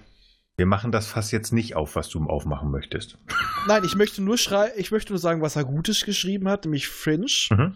A Beautiful Mind. Und er hat halt auch Discovery geschrieben. So, ich, ich habe nicht gesagt, dass es schlecht ist. Nein, nein, das war sehr politisch, ich sehr gut. Ich habe es nur angedeutet. Man kann gute und schlechte Tage haben. Ich bin ja bei dir. Ja, genau. Naja, er hat ja auch nicht alles davon geschrieben. Der Mann hat produziert, er hat Drehbücher geschrieben, er hat Regie geführt. Also äh, es ist auch so ein in diesem Multitalent. Verlauf, in diesem Verlauf kam er auch erst relativ spät rein. Und äh, Jeff Winter ist ja, glaube ich, auch also der das Drehbuch hauptsächlich geschrieben hat. Ich glaube, der ist ja auch schon mindestens einmal gefeuert gewesen, wenn ich das richtig im Hinterkopf hatte. Aber zu kurz zu Akira Goldsmith ja. möchte ich noch eine Sache sagen, wo er definitiv Mist geschrieben hat. Er hat die Schuhmacher Batmans verbrochen, danke. Oh, das, stimmt, da war er mit drin. Oh, ja. mm. Da schüttelt es mich schon gerade. Okay, genau. Ja, da hast du recht. Und wir erleben diesen Film aus der Sicht des Detektiv Spooner. Mhm. Ich muss jetzt an, muss irgendwie komischerweise an. Äh, Limoneneis! Was? Ich denke Arthur Spooner. Nee, ich musste irgendwie an Babylon 5 denken. Hm? Wie hieß denn nochmal das, das, das, dieses, dieses, äh, dieses Essen, was die Nahen so gerne essen. War das nicht auch irgendwas in die Richtung? Spu. Spu, genau. Ups rückwärts, ja. ja. Ja, stimmt. Hm. Nee, ich dachte jetzt wirklich an Arthur Spooner mit Limoneneis. Ja, Ja. Wer weiß, ob sie verwandt sind. ja, wer weiß. Aber das sagt schon ganz viel, dass man sowas denkt, wenn man. Genau. Und der Film beginnt damit, dass uns wirklich nochmal die drei Robotergesetze entgegenschwimmen aus dem Bild. Und es startet damit, dass ein äh, Charakter, gespielt von Will Smith, nämlich dieser Spooner, in einem untergehenden Auto sitzt. Und er sieht neben seinem noch eins, wo ein kleines Mädchen gegen die Fensterscheibe hämmert. Und dann schlägt ein Roboter die Fensterscheibe ein von seinem Auto und holt ihn raus. Und dann wacht er auf. Hm. Ja. Hallo Hund. Der Hund wollte auch was dazu beitragen. Ja, Kann ich verstehen. Ist, ja, ist auch. Äh, es ist, ist eine Meinung, darf er haben. Doch Ja. berechtigt. Und wir sehen schon, wie er da aufsteht, ziemlich äh, angefressen, der linke Arm etwas steif. Da, darf ich mal ganz kurz was sagen? Er, er macht was, als er aufwacht. Er macht die Augen auf und was macht er? Nicht, Äh, er schüttelt den Kopf so. "Na, nicht schon wieder. er ist kein Morgenmensch. Naja, ich finde das so, ist, mir, das ist, ist, man, ist ja nur meine Meinung, aber ich finde, das ist so passend. Ich mag Will Smith, aber ich finde, er macht ganz viel nicht gut mit diesem Film. Ja, weil dieser, ich so- muss einfach mal sagen, das wollte ich noch sagen, seine Rolle, er, er- er spielt eine äh, 90er Jahre Will Smith Rolle. Er spielt Bad Boys. Ja, er ist, er ist auch äh, Independence Day und bla. Die Leute, die, die, die Produzenten wollten ihn natürlich, wollten mit ihm ziehen, das ist klar. Weil er ist so anti, er ist so cool. Ja. Er ist. Allein schon, wie er immer geht, immer dieser wiegende Schritt, als ob er gleich sagen wollte, yo, yo. Und die Mütze so schief rübergezogen. Ja. Und er, er trägt nur Retro-Klamotten. Okay, das passt zu seinem Charakter. Ja. Und, Entschuldigung, wie viel Geld hat Converse den gezahlt? Diese Schuhe werden so oft genannt, schicke Schuhe, die sind so oft in Großaufnahmen dabei. Ich, ich finde einfach, ich habe das irgendwo gelesen. Das ist, mit ihm ist das so ein Sommer-Action-Movie mit so ein bisschen Roboter da drin. Ich glaube, hätte man da jemand anders gecastet, wäre es vielleicht ein richtig cooles, eine richtig coole Robotergeschichte gewesen. Naja, sie haben das wahrscheinlich auf ihn zugeschrieben und äh, das liegt nicht an ihm, sondern Ja, äh, die hatten schon sowas im Sinn und dann hätten sie einen anderen coolen Dude All, genommen. alles gut. Also, wie gesagt, ich bin persönlich ein Fan von Will Smith, wenn wir mal von diesem After Earth gedöns da mit seinem Sohn. Kommt drauf an. Ja. Also er war mal ein guter Schauspieler, aber mittlerweile Es kommt immer drauf an. Also, er ist zu groß und äh, fummelt zu viel in den Werken mit drin Ja. rum. Das ist immer das Problem. Genau. Aber wie gesagt, es ist so, er hat das, was er bekommen hat, hat er gut umgesetzt. Aber ich hätte es mir etwas anders, schon mal gleich am Anfang, hätte es mir etwas anders vorgestellt. Aber egal. Ja. Gehen Und wir durch. sehen auf jeden Fall, der Typ ist so total anti Mhm. und er ist so ein bisschen ein, ähm, wie hieß er nochmal, Deckard in Blade Runner Ja. auf 11 gedreht. Ja. Da bin, das, das, ja, definitiv. Weil er ist total Mhm. Retro-Mensch und er, ja, nur gut sind Menschen und äh, dieses künstliche Zeug, das ist scheiße. Mhm. Ja, absolut. Und das lässt da auch mehr als durchblicken, finde ich. Ja, er kommt halt wegen, also ich meine, die offizielle Erklärung ist ja, dass er mit diesem, äh, dass er nicht damit mit dieser Entscheidung klarkommt, dass er gerettet wurde und das Mädel halt nicht. Das ist ja irgendwie das Trauma. Er Des Überlebenden. Ja, genau, Ja. genau. Und auch noch in diesem Fall, er sagt ja, ein Mensch hätte das verstanden, weil es waren trockene Zahlen. Bei ihm waren es 45% Überlebenschance, beim Mädchen 11. Und ein Mensch hätte das nicht getan. Mhm. Und da, es gibt dieses schöne Dilemma. Du fährst in einem Auto ohne Bremsen, du musst ausweichen. Entweder du verschonst das junge Mädchen auf dem Bürger, äh, auf dem äh, Ze Zebrastreifen und fährst ein paar alte Damen um, Mhm. oder du heizt auf das kleine Mädchen zu. Ja. Für wen entscheidest du dich? Das eine wären mehrere Leben, aber es wären ältere Leben und das andere wäre ein junges Leben, was alles noch Vorsicht hat. Und nein, auch ein Mensch würde nicht immer gleich entscheiden. Das ist, da denkst du nicht nach. Nur ein Roboter hat halt in Anführungsstrichen den Luxus und sagt, ich rette den, der die höchste Chance hat. Mhm. Okay, das Mädchen hätte das Leben vor sich, aber er war auch noch nicht so alt. Nee. Äh, er kann ja auch noch damit noch, äh, naja, ich sag mal, äh, weiteres Leben ähm, zeugen, weil die Mutter war wohl wahrscheinlich, wenn das die nicht mit einberechnet wurde, war die Mutter in dem Auto schon tot. Dann wäre das eine Vollweise gewesen. Ja. Also äh, er macht sich da auch einfacher. Das ist auch dieses, das, das Trauma des Überlebenden, wo sich meistens die Leute selber die Schuld geben, obwohl sie gar nichts dafür können. Aber in diesem Fall hat er ja ein Feindbild. Es sind die Roboter.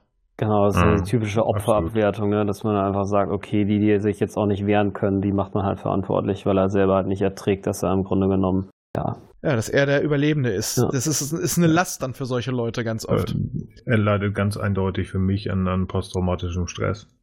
Ja, er wurde ja Hm. auch äh, dementsprechend wegen Labilität aus dem Dienst vorher entlassen, weil er Ja. psychisch nicht mehr dazu in der Lage war, rational zu entscheiden. Hm. Und dass er auch diesen Hass auf Roboter hat, sehen wir ja schon, wenn er aus der Tür kommt und diesen FedEx-Boten-Roboter Hm. Erstmal direkt zur Seite schubst, nachdem er sehr toll über seine, äh, seine 2004er Converse-Replikas geschnackt Diese hat. Folge wird übrigens von Converse All-Stars präsentiert. Also ich würde, ge- ich, ich hätte gern welche Schuhgröße 46. Ja, nämlich auch. Gerne auch die in schwarz. Ja, ja. Also ich nehme die So. auch, aber bitte nur äh, 43 und wenn die klein ausfallen, ah, 44. Ja, wenn sie klein ausfallen, 45. Ja. Schwarz und dunkelblau, bitte. Ähm, vielleicht auch rot. Oh, die waren auch schön. Ja. Oder die Wintervariante. Scheiße, es gibt mittlerweile zu viele von Ja. denen. Ich mag die Dinger wirklich. Aber das nur nebenbei. Also wir lassen uns in dieser Folge wirklich gerne sponsern. Ja, ähm, nur so nebenbei. Ja. ja, und dann kommt es zu so einer Szene, er geht wieder total cool durch die Stadt, rempelt jeden Roboter an, den Mhm. er findet. Und dann rennt einer mit einer Handtasche hinter äh, an ihm vorbei und er hetzt mit der Waffe nach. Und ich dachte in dem Moment, Men in Black der Anfang. Oh ja. Oh ja. Hm. Ja. Aber das ist einfach, die die ersten zehn Minuten, finde ich, sind einfach grundsätzlich nur da, um zu zeigen, wie doof er Roboter findet, ohne es wirklich zu name-droppen, also wirklich zu sagen, was ist da passiert, weil mit dem Unfall, das ist ja nur ganz kurz gezeigt und die Prozente, das Wir erfahren erst später, ja. Genau. Genau. Aber wir sehen auch schon, dass andere Leute die als normal sehen und auch eine bessere Meinung haben, weil als er den stellt, kommt dann raus, äh, das war die Handtasche der Dame, zu der er gelaufen ist. Und sie hat ihm gesagt, er soll das schnell holen, weil da war ihr Asthma-Inhalator drin. Mhm. Und er, der Roboter, ganz nach dem Gesetzen, es tut mir leid. Und sie tatsächlich so verteidigen, nein, entschuldige dich nicht, du hast genau das getan, was du solltest. Also, das war schon so ein bisschen, als ob sie ihm, ähm, es ist nicht nur das Werkzeug, nein, du hast dich nicht zu entschuldigen, du hast alles richtig gemacht. Also, Mhm. die äh, steht dem definitiv besser gegenüber und nicht nur, weil es ein Werkzeug ist. Nee, also wie gesagt, das ist einmal er, der wirklich als einziger dargestellt wird. Die sind alle doof und der Rest der Welt, hey, das ist Gottes Geschenk. Das ist geil, die Roboter. Die sind toll. Damit es Ja, auch wirklich wir- jeder versteht. Ja, wie er ja auch selber äh, später mal sagt, kennen Sie das Gefühl, dass man verrückt werden könnte, weil man als Einziger auf der Welt nicht verrückt ist oder so ähnlich? Das ist einer der geilsten Sprüche aus dem Film. Das muss man mal wirklich Ja. sagen. Aber leider hat er auch unglaublich viele schlechte. Oh ja. Oh ja, diese, also Entschuldigung, das, das habe ich ja schon gesagt, dieser gezwungene Humor, der da immer wieder drin ist. Und auch so ein bisschen diese Klischees. Das kommt dann ja auch, ist das kurz davor, das ist kurz danach. Nee, es ist kurz danach. Denn diese, diese typische Ende 90er, Anfang 2000er Kumpel, Chef, Lieutenant-Nummer. Und du denkst so, oh ja, ihr habt euch Mhm. lieb und ihr kennt euch von früher, ist alles gut. Und auch, dass erstmal Witze über seine Macken gemacht Ja. werden von den anderen Kollegen und so weiter. Allerdings muss ich sagen, ich fand den Spruch von der Dame richtig geil, als er sagte, ich bin Police Officer. Sie, Sie sind ein Arschloch. Ja, das war gut. Da muss ich sagen, da musste ich schmunzeln. Und wir erfahren aber dadurch auch, er ist in der Mordkommission. Also ähm, sowas gehört nicht zu seinem normalen Dienst. Ja, richtig. Ja, auf jeden Fall kommt für mich dann nach dieser ganzen, ich finde Roboter doof Nummer und wir sind äh, alle Kumpels, Herr Lieutenant, kommt für mich endlich ein Lichtblick. Also gut, also es ist traurig, dass da eine Figur oder Mensch stirbt, wie auch immer. Aber es steht dort James Cromwell, der den Dr. Alfred Lanning spielt und spricht mit ihm. Ja, und wer in äh, wer Star Trek kennt, es ist Cochrane. Genau, über den haben Ja. Frank Arnlich auch schon gesprochen. Diesmal relativ adrett und nicht betrunken. Sehr cool. James Cromwell, Ja. Cromwell geht immer. aber man redet trotzdem mit ihm, nämlich über ein Hologramm. Und das, ja, man kann es vorher schon sehen, durch, äh, wenn man genau hinguckt, sieht man, dass es etwas durchscheint ist, aber man merkt es spätestens, als es sagt, auf diese Frage kann ich nicht antworten. Stellen Sie die richtige Frage, weil sein Programm äh, begrenzt ist. Mhm. Genau. Und dann, das, das fand ich irgendwie so ganz charmanter Move, als dann hieß, ja, warum haben sie sich umgebracht? Das ist die richtige Frage. Das Ding stellt sich aus. Genau. Und dann ist natürlich die Frage, warum wird bei einem Selbstmord jemand von der Mordkommission gerufen? Das wurde nämlich von diesem Hologramm selber. Das ist so programmiert gewesen, dass es im Falle des Ablebens ihn verständigt. Aber warum? Ja. Es wird so ein bisschen angedeutet, dass die beiden eine Geschichte zusammen haben. Ja, genau. Das ist schon in der Begrüßung des Hologramms. Schön, Sie wiederzusehen. Ja, Mhm. also da ist irgendwas. Ich fand auch ähm, diese Machart ganz schön, weil du vorher gar nicht so richtig die Leiche im Hintergrund siehst, dann geht das Hologramm weg und dann siehst du übrigens das einzige Mal in dem Film wirklich die Figur, also die, die Person Alfred Lanning, nämlich wie er da als äh, Leiche liegt. Ansonsten ist das immer eine Erinnerung oder eine Videoaufzeichnung oder ein Hologramm. Ja, aber ich muss halt auch jetzt noch mal was äh, einwerfen. Was, es ist ja eine sehr harte Zukunftsversion, aber holographisches Absperrband. Das hat mich so, ich dachte mal so, ja, wir könnten einfach Absperrband spa äh, spannen, aber nein, wir stellen Holoprojektoren auf, die dazwischen ein holographisches Absperrband machen. Das ist dann so, wir machen es, weil wir es können, aber nicht, weil es sinnvoll ist. Also ganz ehrlich, da fand ich viel, äh, das sieht fancy aus und man musste 2004 was zeigen, was man kann. Ich fand irgendwie viel dämlicher diesen CSI-Typen, der da mit diesem, ich weiß nicht, war das ein umgebauter Laubbläser-Scanner, der an ihm da rumgeht? Also das Ding fand ich, das, das ist der Hammer. Der ist mir gar nicht aufgefallen, aber. Das, sieht- das sieht aus wie ein Laubbläser. Ich habe keine Ahnung, was das sein soll. Oder die Vor, Vor, Vor, Vorversion von Beverly's Tricorder. Ich habe keine Ahnung. Also Das Ja. Ja, gut. Also so hat man sich 2004 halt das Jahr 2035 vorgestellt. Also. Genau, und dann untersucht er halt auch das Labor von Lennings, wo er halt gesprungen ist. Und da ist ja, wie man sieht, das Fenster von innen aufgebrochen. Und er haut plötzlich mit dem Stuhl gegen die Fensterscheibe und sagt, das ist Sicherheitsglas, wie hätte er das schaffen sollen? Ganz kurz, willst du auf die Szene, wo er den Lawrence Robertson kennenlernt, noch eingehen, das mich vorher. War die nicht danach? Nee, er geht zu Robertson, ähm, die machen kurz Pardon. hier 2000er Längenvergleich, dann kommt die Sullivan, äh, die Ja, genau. Ja. Ja, okay, dann habe ich das verdreht. Nee, aber da zeigt er sich auch von seiner charmanten Seite äh, und einfach nur, Roboter sind scheiße, sind scheiße, sind Du scheiße. bist auch doof. Ja. Ich bin, ich reagiere allergisch auf Bullshit, also ein Kram. Also er zieht so seine, seine Bad Boys, äh, Will Smith, Prinz von Bel ich bin so cool und so Anti-Nummer ab. Aber ich fand einen sehr schönen Satz, den er abgekriegt hat, ähm, wo, warum, als er dann analysieren will, warum er so ein Problem mit Robotern hat. Sie wirklich hasst, ah, äh, der Job ihres Vaters wurde von einem Roboter weggenommen. Nein, nein, das ist viel persönlicher. Hm.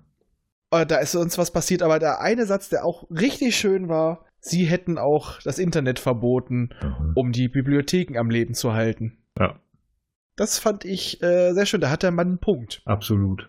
Übrigens Bruce Green Greenwood, der nächste der Schauspieler, der einmal in Star Trek eine Rolle hatte. Also wenn man die Kelvin-Zeitlinie als Star Trek definiert.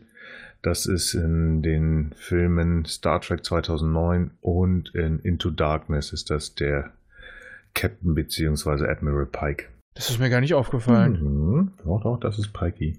Cool. Mhm. Sehr cool. Jo, aber dann geht's halt in, das Labor Genau. mit der Susan Calvin.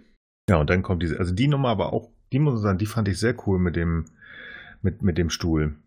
Ja, weil das zeigt halt dann doch mal, er ist doch ein vernünftiger Detective. Ja. Der denkt ein bisschen weiter. In, in seinen Worten, das, was ich, was ich hier vorgesetzt bekomme, ist in seinen Worten Bullshit. Das passt alles nicht. Und sie, also so extrem wie er an der Schuld von Robotern festhält, weil die alle Mist sind, genauso ist die Susan Calvin, die sagt, nein, das kann nicht sein. Das können Roboter nicht. Und selbst als er einen Roboter, der sich dort versteckt hat, aufspürt, ist sie immer noch so, nein, nein, bleib stehen. Er bleibt auch stehen. Und plötzlich rebelliert er aber. Und sie ist immer noch in dem Glauben, obwohl er ihr nicht mehr gehorcht, das kann nicht sein, die Gesetze müssen greifen. Hm. Da ist sie genauso fanatisch wie er, aber in einem anderen Level. Ich wollte noch einmal ganz kurz nach vorne. Ist euch das nicht auch so ein bisschen komisch vorge äh, oder aufgefallen, bevor sie ins, ins, ins, ins Büro gehen, ins Büro, ja, in sein Labor gehen, also in Lennings äh, Labor, da wird uns ja noch jemand anders vorgestellt. Und zwar der Zentralcomputer. Vicky. Vicky. Mhm. Vicky Way, Vicky Way. Quasi das Gehirn. Genau. Und kam das nur mir vor, als ich das, weil ich wusste, ich habe genau diesen Gedanken, also ich, also ich habe das geguckt, hatte einen Gedanken im Kopf, dachte, den hast du damals auch im Kino gehabt.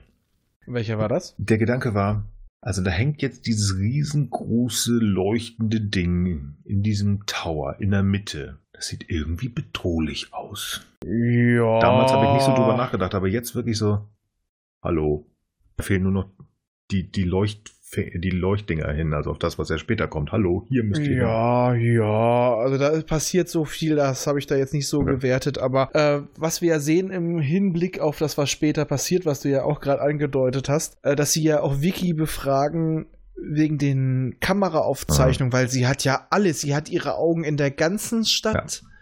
Und genau da sind plötzlich Fehler aufgetaucht, aber das vergisst man ganz schnell wieder. Ja. Aber später macht das ja nochmal Sinn. Absolut, absolut. Ja. Und was man Ja. ja auch gleich sieht, aber wo man auch drüber hinweggeht, in dem Labor steht ein Bett. Ja, das ist, wenn man so ein bisschen sich damit, das wird in, in irgendeinem Nebensatz, der mal gesagt, ja, äh, Vicky hat Lanning da eingesperrt. Das war so ein Nebensatz, zack, Seite. Auf jeden Fall, wir sind wieder dabei, wo der Roboter rebelliert und er flüchtet durch das Fenster und springt in den Abgrund runter. Ja, macht dort, macht dort unten erstmal die Superman 3-Punkt-Landung Mhm. und geht weiter stiften. Ja. Ist das, ist das schon die Szene, wo der Roboter sie auch einmal kurz bedroht hat oder ist die später? Er hat sie auch einmal vorher kurz bedroht. Mit, mit seiner Waffe, ne? Ja, mit ihrer. Ja. Äh, seiner, also der mit von seiner, äh, ja. Spooner. Okay, die war da schon. Okay. Genau, aber die kommt später nochmal. Mhm. Genau. Ja, wir haben aber dadurch fühlt sich Spooner ja mehr als bestärkt und erklärt das auch in der Kommission. Ich weiß jetzt nicht, jetzt bin ich mir unsicher. Kommt die Szene mit den Anwälten schon dann oder kommt die erst nachdem er das Haus von Lennings besucht hat? Uh, nee, dafür müssen sie ihn erst haben. Die Anwälte kommen ja relativ spät. Nee, nee, nee, nee. Stimmt, stimmt. Dann ist erst die Szene mit Lennings Haus. Kommt. Oder? Nee, nee, nee, jetzt muss ich mal kurz überlegen. Gequatscht, Sonny haut ab. Genau, und dann ähm, hat er ihn ja, ähm, dann hat er, also Spooner hat Sonny, ich nenne ihn jetzt schon mal der Roboter, der ja von Alan Tudyk gespielt wird, wird ähm, beschädigt. Und er so, verdammt, was machen wir denn jetzt? Sie sagt, ja, es gibt nur eine Möglichkeit, wo er hin kann, um sich Halle zu machen. Und dann fahren Ja. sie zusammen in diese, dann kommt halt diese ähm, schon angesprochene Geschichte mit den 62 Robotern, die plötzlich zu 1000 werden, wo sie halt in diese Fabrikationseinheit fahren. Genau, dann geht es da nicht um, um Geld, sondern es ist einfach eine Zeit, das so lange, ähm, so lange durchzutesten. Mhm. Aber wir sehen auch vor schon wieder eine Charakterisierung von Spooner, weil mit seinem tollen Audi, und es sind Mhm. alles Audis, die da rumfahren, ist mir nur so aufgefallen. Er fährt selber per Hand, er traut noch nicht mal dem, der künstlich, also ja, dem automatischen Steuern. Und sie ist Mhm. total geschockt. Wie kann man das nur machen? Das ist gefährlich. Er rammt auch fast einen LKW. Und dann haben wir, wie gesagt, diese Szene ähnlich wie in Little Lost Robot. Nur, dass sie diesmal keine Verhaltenstests machen. Er greift an den äh, Selbsterhaltungstrieb. Er geht Ja. mit einer Knarre an ihn vorbei. Und irgendwann erschießt er einen. Bam. Schlie- sie schlägt es ja vor, sie schlägt es ja vor, aber sagt, das würde irgendwie zwei bis drei Wochen dauern. Und dann sagt er, mm -mm. Genau, und dann geht er da mit der Knarre durch, weil die sind, haben nur Grundprogrammierung. Die können noch nicht auf seine Befehle groß gehorchen. Die haben wirklich nur die Grundgesetze. Und als er dann da so weiterläuft und einfach guckt, wen er wahllos erschießt, blickt, ich nenne ihn jetzt auch einfach Sonny, kurz zur Seite. Er kriegt das mit, will hinterher und im Endeffekt, er kriegt ihn ja. nach, nach einer ganz ordentlichen Rambule. Und Sonny wird dann nach der Flucht, genau, das er flüchtet ja erstmal nach außen. Also er, er selber kriegt ihn nicht, sondern Nein, das ganze Police Department. Da hat tatsächlich der Lieutenant ja mal auf ihn gehört. Wobei ich echt sagen muss, diese Szene ist echt nur gemacht, um auf halt äh, Little Rost äh, Robot, also der, wie heißt er auf Deutsch, kleiner verlorener Roboter, Kleiner verlorener Roboter. ähm, Bezug zu nehmen, um eine, schon mal die erste Lauf ähm, Will Smith Szene zu haben, wo er mit einer Knarre rumlaufen kann. Ein bisschen Action. Ja, ein bisschen Action war effektiv. Wäre das, was sie sagte, gut, also sprechen hätte man nicht müssen, aber man muss den Robotern ja nur in die Augen gucken. Sonny ist der Einzige Ja. mit blauen Augen. Ja, das ist so diese Filmregel. Generell, wenn sie böse sind, leuchten die Roboter rot, ansonsten sind sie blau. Ja, genau. Also wir, sonst Ja. haben sie ja eher so gelblich, gelb-grüne Augen, aber er fällt halt durch seine Ja. strahlend blauen Augen auf. Nein, aber genau. Er ist Terence Hill. Ähm, dann gibt es aber tatsächlich eine G Szene, die nur übers Gespräch getragen wird und die hat ähm, doch einige Auswirkungen und zwar auch auf Spooner, finde ich. Denn dann kommt es zum Verhör. Er darf ihn fünf Minuten alleine verhören und er provoziert ihn und im Endeffekt, auch wenn er ihn ja nur für eine Maschine hält, er, er steigt relativ schnell auf Verhörmethoden bei Menschen um, indem er versucht, seine Emotionen auch wenn er ihm unterstellt, dass er nur simulierte, aber er Mhm. kitzelt ihn an seinen äh, Emotionen, dass er versucht, dass er ausrastet. Weil äh, Mhm. wer seine Kontrolle verliert, der macht Fehler. Ja, Und genau. danach sieht er ihn schon deutlich menschlicher und es ist ja auch so, dass der Roboter auch was von sich preisgibt, dass er sich selbst bewusst ist, dass er träumt. Wovon? Nicht von Schafen? elektronischen Schafen.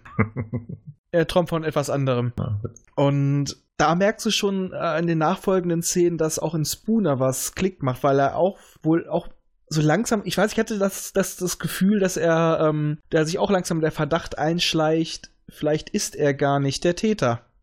Die Reaktionen passen nicht. Ja, es ist alles so ein bisschen komisch. Ich habe mir jetzt auch so ein bisschen gefragt, wa- warum, also irgendwo glaub, glaubt, also er sagt ja, dass Sonny die Gefühle nur simulieren würde. Auf der anderen Seite, wenn sie nur sim, äh, simuliert sind, warum muss er so kitzeln? Also das passte nicht so ganz. Ich hatte das Gefühl, das Simulieren unterstellt er ihm, damit er sich verteidigt. oh. Er, er hat ihm seine Einzigartigkeit hat er in Frage gestellt. Mhm. Mhm. Ja, okay. Oh, das ist gut. Weil die Einzigartigkeit an sich sagt er ja erst später, aber er findet das gut. Oh ja, das ist gut. Das ist gut. Glaube ich dir diesmal auch- nicht, lasse ich dir, aber es ist gut, ja. Genau, und dann kommt es auch schon dazu, dass dann US Robotics, sie heißen hier halt nicht Robotic Company, sondern nur Robotics, benannt nach einer echten Firma, die sich allerdings nach der Firma aus den Büchern benannt hat. Ja.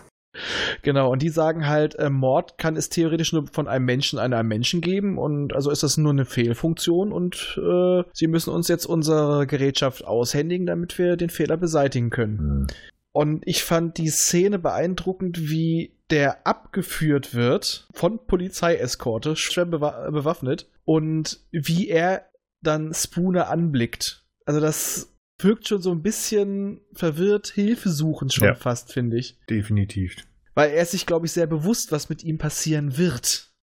Das glaube ich auch. Also das, ähm, es wird ja impliziert, dass Lenning Sonny gesagt hat, ne, du musst hier, der Film ist von 2004, da können wir auch mal vorgreifen und das ähm, spätestens Ja. jetzt werden die meisten das ja auch nochmal sich nachgeguckt haben, denn wenn man es nicht gesehen hat. Ähm, also Sonny musste ja seinem Schöpfer versprechen, ihn umzubringen sozusagen und er durfte es ja eigentlich keinem sagen. Und ich, ich gehe davon aus, dass die, das bisschen Zeit, was sie hatten, dass ähm, Lenning ihm dann noch mehr gesagt hat, pass auf, der wird kommen und der wird dir helfen. Aber das darfst du auch nicht sagen. Also irgendwas wird da schon sein. Also ich, ich hatte auch das Gefühl, dass Sonny wirklich, ähm, ja, Naja, sagen wir es mal die, so, die, er, die, die Hilfe das, schon sucht. das hatte ich jetzt nicht, dass es genau bei ihm sucht, sondern er weiß einfach nur, der hier gibt mir mehr oder weniger eine Chance. Also der hat ihm ja wirklich im Verhör ernst genommen, sonst hätte er ihm einfach umballern können. Du bist nur eine Gerätschaft. Er hat ihn ja im Endeffekt dann wirklich wie eine Person behandelt, indem er ihn bestrafen wollte.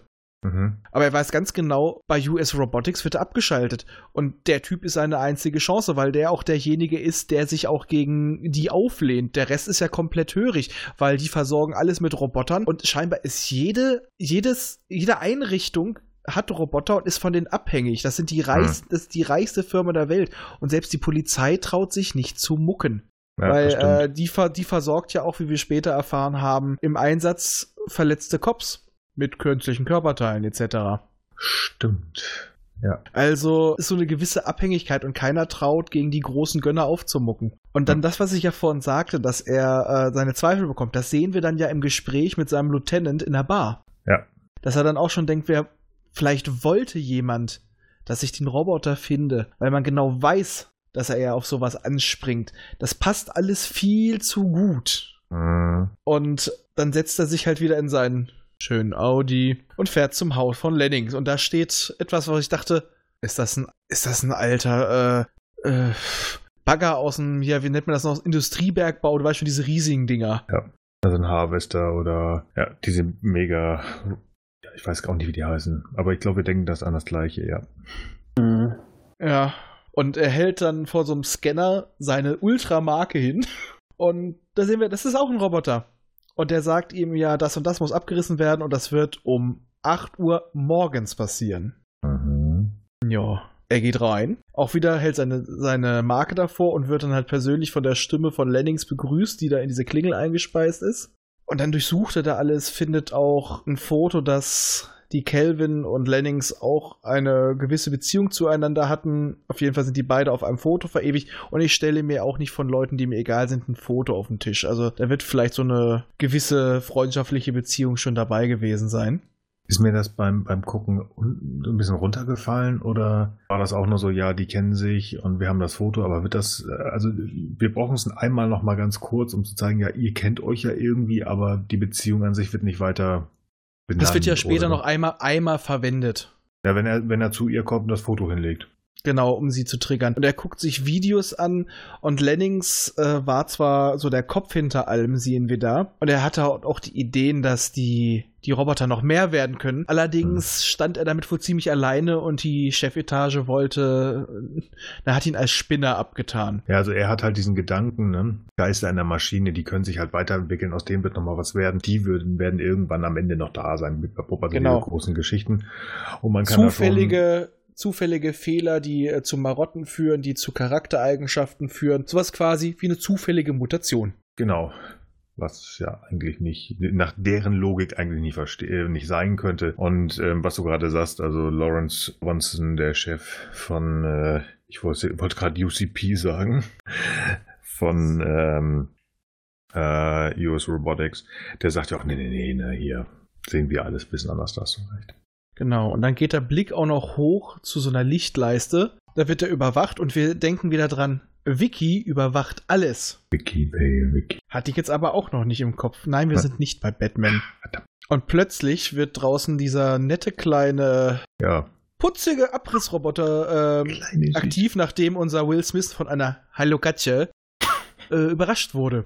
Mhm. Und er macht noch so einen doofen Spruch, als die draußen kommt. Nein, nein, das zwischen uns kann nie gut gehen. Ich bin Kopf, schwarz und du bist eine Katze. Mhm. Und dann geht's los und er schnappt sich die Katze und rennt los und flüchtet.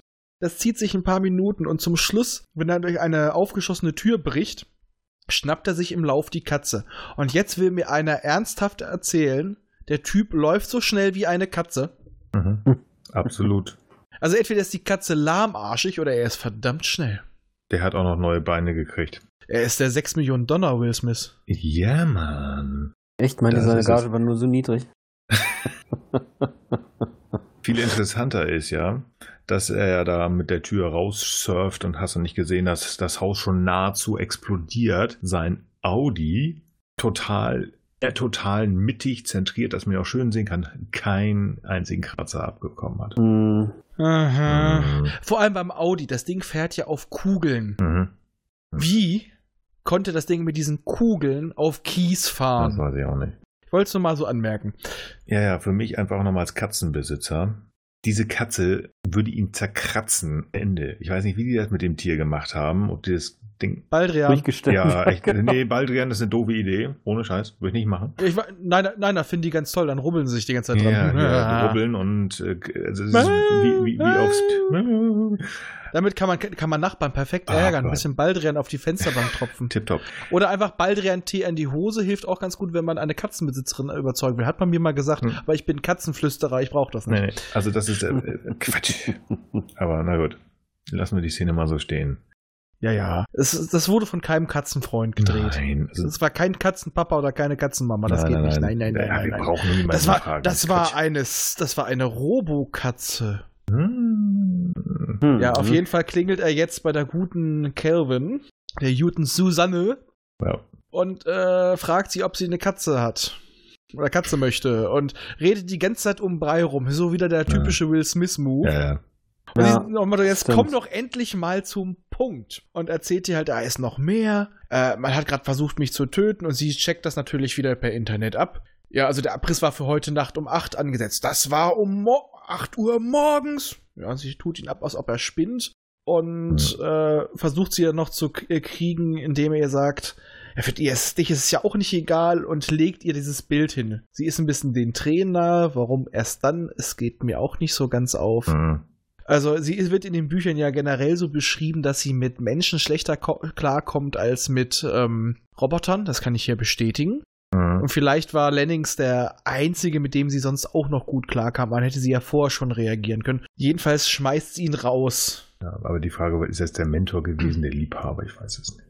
Nein, also, also Ja. Liebhaber habe ich da nicht gewertet. Er vielleicht eher eine Art Vaterfigur. Vielleicht wirklich die einzige Person, mit der sie klarkam, der sie Ja. verstanden hat. Er hatte ja auch sowas Fät. Er wird ja direkt so als väterlich präsentiert, wie er auch als Hologramm ist. Der hat so richtig was so, da fühlt man sich wohl. Ja, das stimmt. Jedenfalls auch ist Spooner etwas gereizt, weil da dieser Roboter sitzt, der da äh, Mhm. jetzt, mit dem sie Fernsehen geguckt hat. Allerdings sagt sie ihm, ja, er kriegt gerade seinen Uplink. Denn was wir auch erfahren im Verlauf des Films ist, dass USR quasi jetzt alle alten Modelle gegen die neuen austauschen will. Man braucht keine neuen mehr, weil die haben einen Uplink zu Wiki und werden ständig geupdatet, was noch wichtig ist. Mhm. Und dann leu und wenn sie den Uplink haben, leuchten, leuchten sie rot. Und rot ist Mhm. böse. Ja. wird fast gar Ja. nicht, ist noch nie was, noch nie was in die Grütze gegangen, wenn irgendwie irgendwas zentral geupdatet Nee, wurde. genau. Und rot leuchtet. Und rot leuchtet. Hat immer gut funktioniert. Haben wir gute Erfahrungen mitgemacht. ich, ich sag nur Update äh, von der Konsole und plötzlich hast du den Red Ring of Death. Ja, ja, ja. Das ist g- vergleichbar. Ja, auf jeden Fall hat unser guter Protagonist wieder den Traum und wacht Ja. schweißgebadet auf. Ja. Und wieder ist sein Arm ein wenig steif. Oh, schade dass für ihn, dass es nur der Arm ist. Und er kriegt jetzt draus mit, wie diese ganzen Roboter jetzt ausgetauscht werden, wie Leute sich freuen. Es gibt jetzt nur dieses einzigartige Angebot, dass man seinen alten Vierer-Serie gegen den Fünfer austauschen kann. Kostenlos. Und Und kommt die Klatsche Ja, für ihn absolut. Seine Oma hat jetzt auch einen. ich, ich, ich habe mich mal gefragt, ist das seine Oma oder seine Mutter? Nee, es soll seine Oma, glaube ich. sein. Ich glaube, das wird irgendwann gesagt, hier Oma, Großmutter, Denn er irgendwas. sagt immer nur Gigi. ja, irgendwelche. Das war der Captain. Soll ich mit deiner Großmutter reden? Ah, Ja, die so äh, haben wir ja vorher auch schon mal gesehen. Die steht ihm deutlich offener gegenüber und sie versorgt ihn jetzt mit Süßkartoffelkuchen. Mhm. Und er ist so begeistert. Oh, und wenn du das noch öfter machst, dann müssen wir dich jetzt äh, bei der Arbeit anmelden. Oh. Und sie ganz happy. Ja, haha, wenn du das so toll findest, hat dir geschmeckt. Du kannst rauskommen. Ja, wie du schon sagtest, sie hat da den Roboter und er schon direkt wird das Ding los. Mhm. Das ist nochmal. Sie sagt ihm halt auch, er soll keine Angst haben. Das hat ihn alles damals so äh, verletzt. Er soll loslassen. Er soll dieses loslassen. Diese Angst, die, die hemmt ihn. Ja, sie, sie, sie glaubt ja auch, sie versucht jetzt auch noch auf der persönlichen, also nicht auf diesem Hype, auf dem alle anderen schwimmen, sondern auf der persönlichen Seite, Mensch, das ist ja ein Geschöpf von Dr. Lenning und Dr. Lenning hat dich wieder zusammengeflickt, also muss das doch alles gut sein. Mhm. Dann haben wir schon mal so eine grobe Ahnung, was mit ihm noch los ist, weil wir erfahren ja auch später sehr, sehr deutlich, sein linker Arm und ein paar Rippen sind äh, Kunst. Ja, Und genau. die Lunge. Und die Lunge. Aber sie sagt auch noch was anderes wegen seiner, äh, sag mal, Süßkram-Fresssucht, dass sie früher ja auch äh, seinen Kek Kekskrümeln bis zur Schule folgen konnte. Und das bringt ihm auf eine Idee. Wir hatten ja auch noch das Buch vorhin, Hänsel und Gretel. Genau, Hänsel und Gretel. Ja. Äh, dass nämlich der Professor ihm eine Brotkrumenspur gelegt hat. Das war dann so, nicht, nicht, nicht so ein Zaunpfahl, das war dann endgültig der Zaun für alle. Mhm. Ja, Mhm. War doch mal was, oder? Da soll was sein, guckt hin. Genau, und dann ist der Schwenk jetzt schon wieder zu Susan Calvin. Es laufen im Hintergrund wieder diese Interviews, die wir ja vorher schon gesehen haben, was das noch mal, uns nochmal ins Gedächtnis rufen soll. Und Sunny wird auf einen Stuhl gesetzt, in den sich dann auch so Handfesseln schließen. Und es wird ihm halt quasi klar gemacht, du wirst Zerstört. gelöscht. Ja. Alles. Mit solchen kleinen Naniten. Mhm. Er spricht halt wieder nicht von der Abschaltung, er spricht vom Tod, vom Ende seiner Einzigartigkeit. Er sagt ja halt auch, als er auf die anderen guckt, sie sehen alle aus wie ich, aber sie sind nicht ich. Mhm. Also er reflektiert schon sehr deutlich.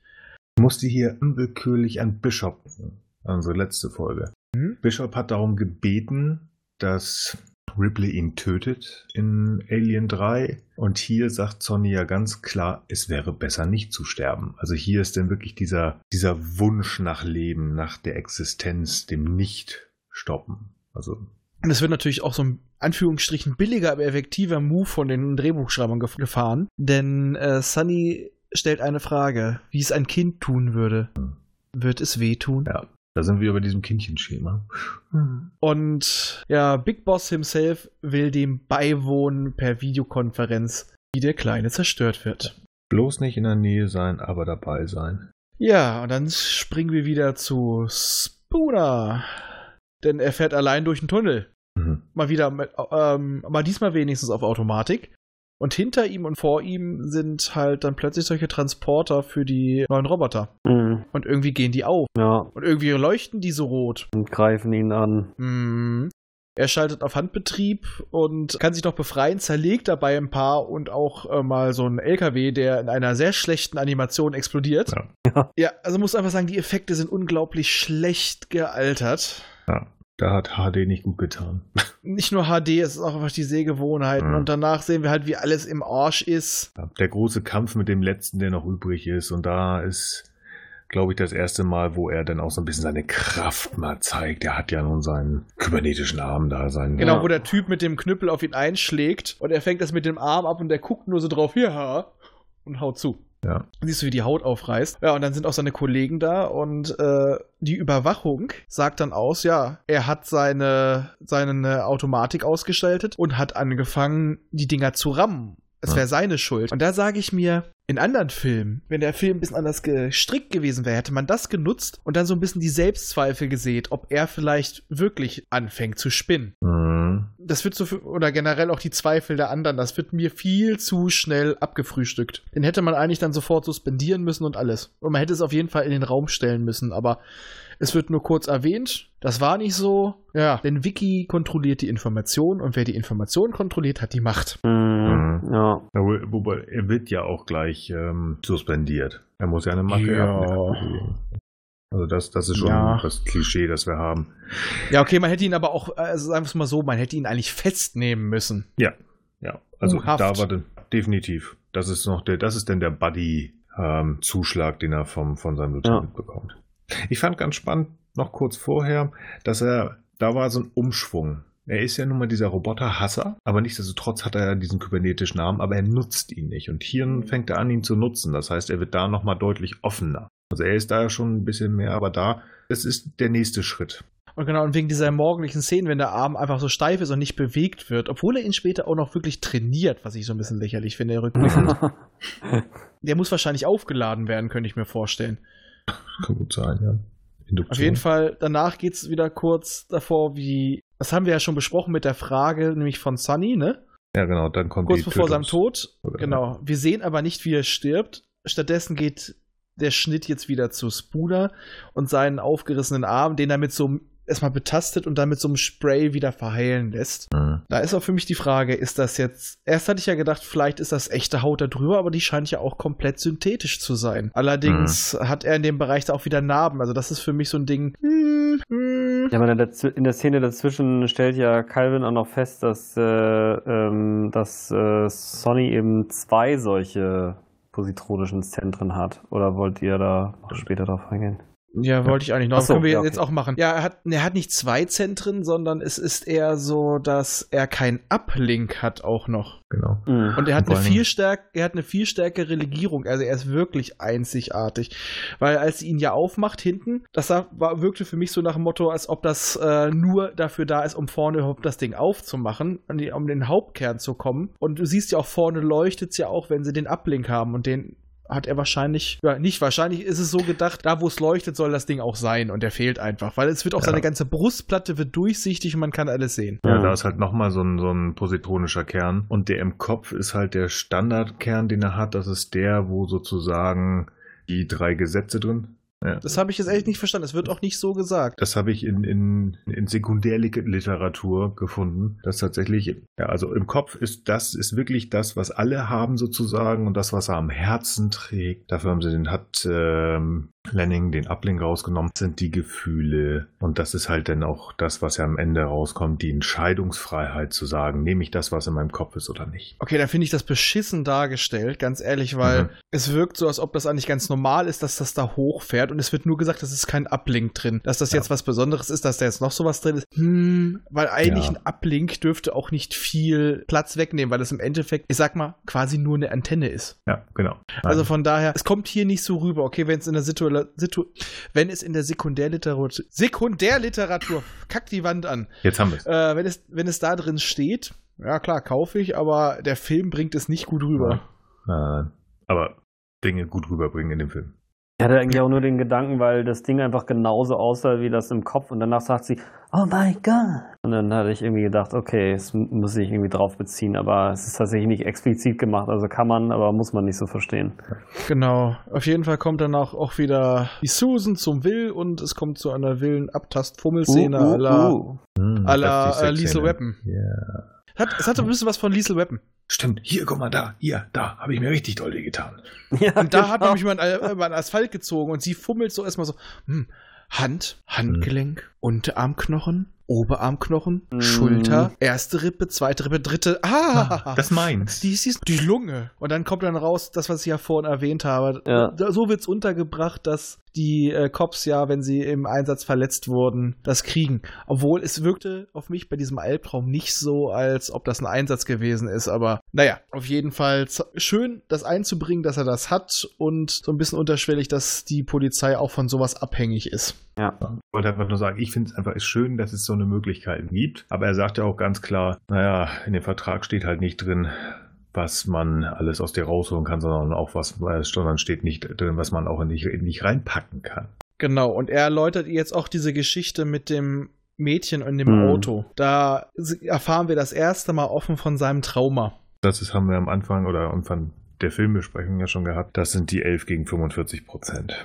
Ja. Und ähm, er hat halt diese sehr, äh, das ist eine PTBS. Nicht umsonst hat er die Kette von der Sarah in der Hand, also beziehungsweise in der Hand um den Hals. Hm.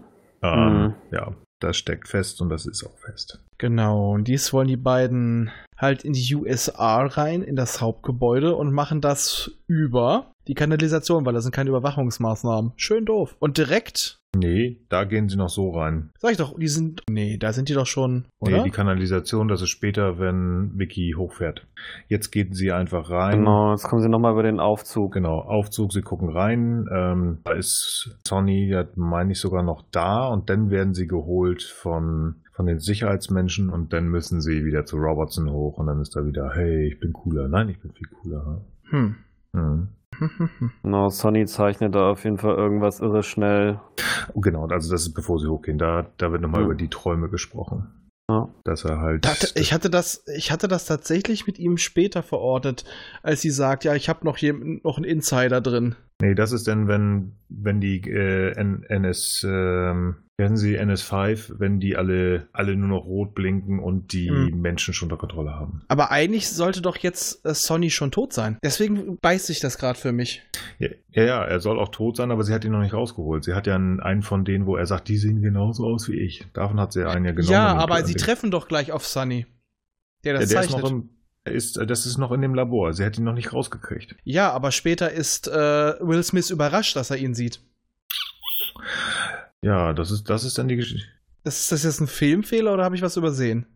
Ich mal weiß nicht genau, also überlegen. eigentlich hat er jetzt, bevor äh, sie zu Will Smith ist und äh, festgestellt hat, dass er eben diesen Ablink nicht hat und dieses zweite Positronen-Emotionen-Ding, da hat sie ihn, glaube ich, jetzt noch nicht getötet, sondern da ist er nur aus und sie hat das halt festgestellt und dann rennt sie halt zu ihm über und so, ja, aber sie hat, sie hat ihn ja auch nicht getötet, aber sie hat ihn ja vor äh, Mhm. quasi so getan vor dem äh, ihrem Chef, dass sie ihn getötet hat. Ah ja, das kommt warte. ja sein, nicht ja. nochmal. Nee, diese, diese Tötungssequenz, wo der Robertson zuguckt, das ist später. Ist das nach dem Gespräch, ne? Das, okay, genau, dann das ist- finde ich es schwachsinnig, dass sie ihn erst festschneidet, es wird gesagt, das passiert und dann ist er wieder frei und dann kommt es nochmal. Dann ist Ja. das ein bisschen. Ja, das ist ein Ja. bisschen unlogisch, das stimmt, ja. Nee.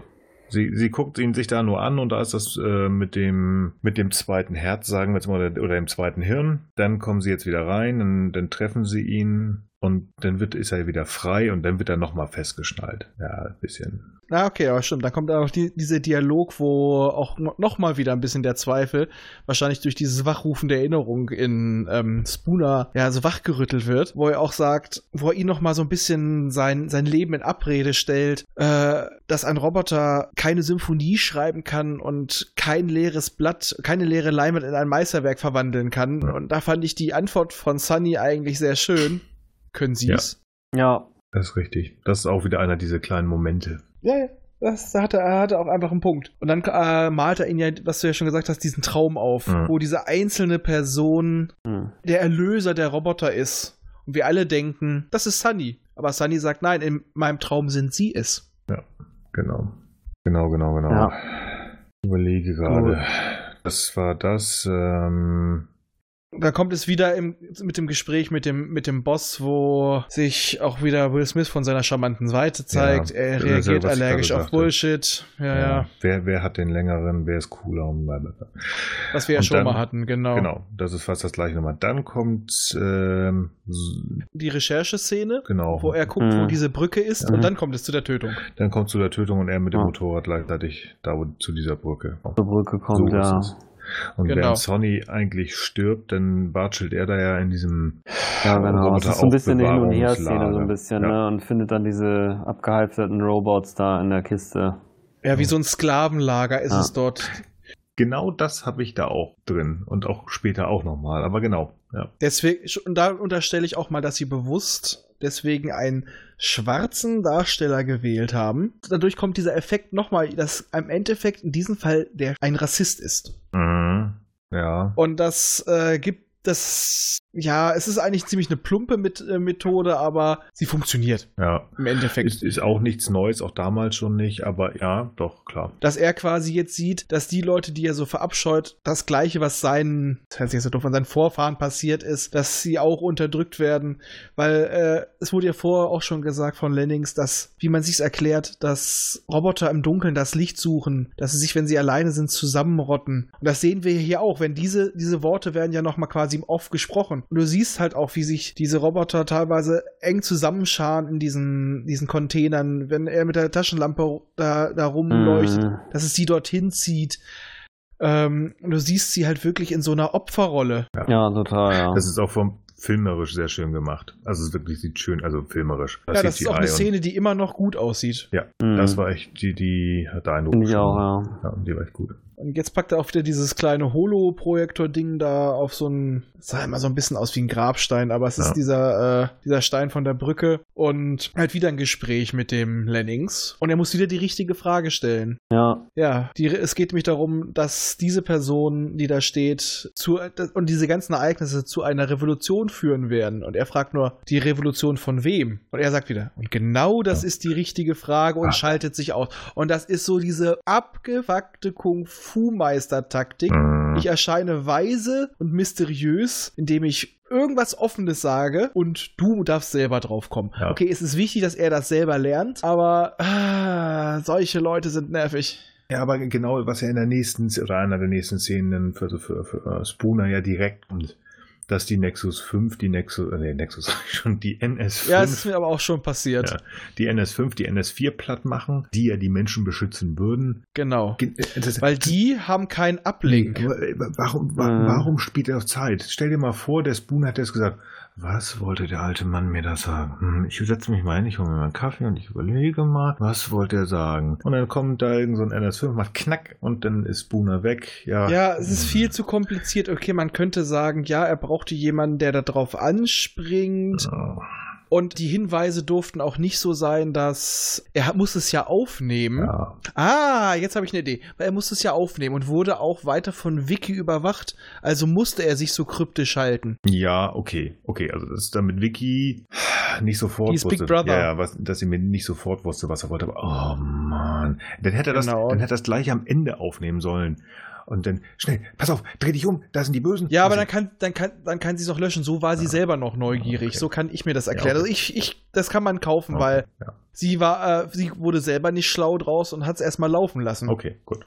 Dann, dann, dann, Okay, dann ich sehen wir doch auf jeden Fall, wie die die auseinandernehmen und die trotzdem noch versuchen, wie dieser auseinandergerupfte NS4 dann sagt, laufen Sie, bringen Sie sich in Sicherheit. Also äh, da fängt er an, das schon anders zu sehen. Der, sein Blick, wie er sieht, wie die anderen da abgeschlachtet werden, äh, das sieht schon so ein bisschen sorgenvoll Ja. aus. Absolut, absolut. Also da ist dann wirklich bei ihm das absolute Verständnis, oh oh, nicht alle sind blöd und jetzt muss ich was tun und jetzt geht's los. Genau, und alle NS6 laufen gerade über die Straße, so förmlich in militärischer Formation und Ausgangssperre, alles nur zu ihrem persönlichen Schutz. Hm. Und äh, wer sich ihnen entgegenstellt, der wird mit Gewalt dazu gebracht. Und natürlich lassen sich das Menschen ungern sagen. Und so sehen wir auf den Straßen Tumulte, wie sie irgendwo Leute in Büros festsetzen, wie sie Polizisten, die sich wehren, attackieren. Geht richtig rund. Ja, Calvin wird halbwegs aus der Dusche rausgeholt. Oma wird festgesetzt. Alle, alle. Aber Unspooner hilft natürlich der Kelvin auf seinem Motorrad und er kommt mitten in so einen Tumult hinein und er sieht seinen kleinen Kumpel vom Anfang. Das ist doch der einzige Grund, das war glaube ich Shia LaBeouf, Ja, ne? das ist Shia LaBeouf. Oh, ich habe gedacht, wir kommen doch mal rum.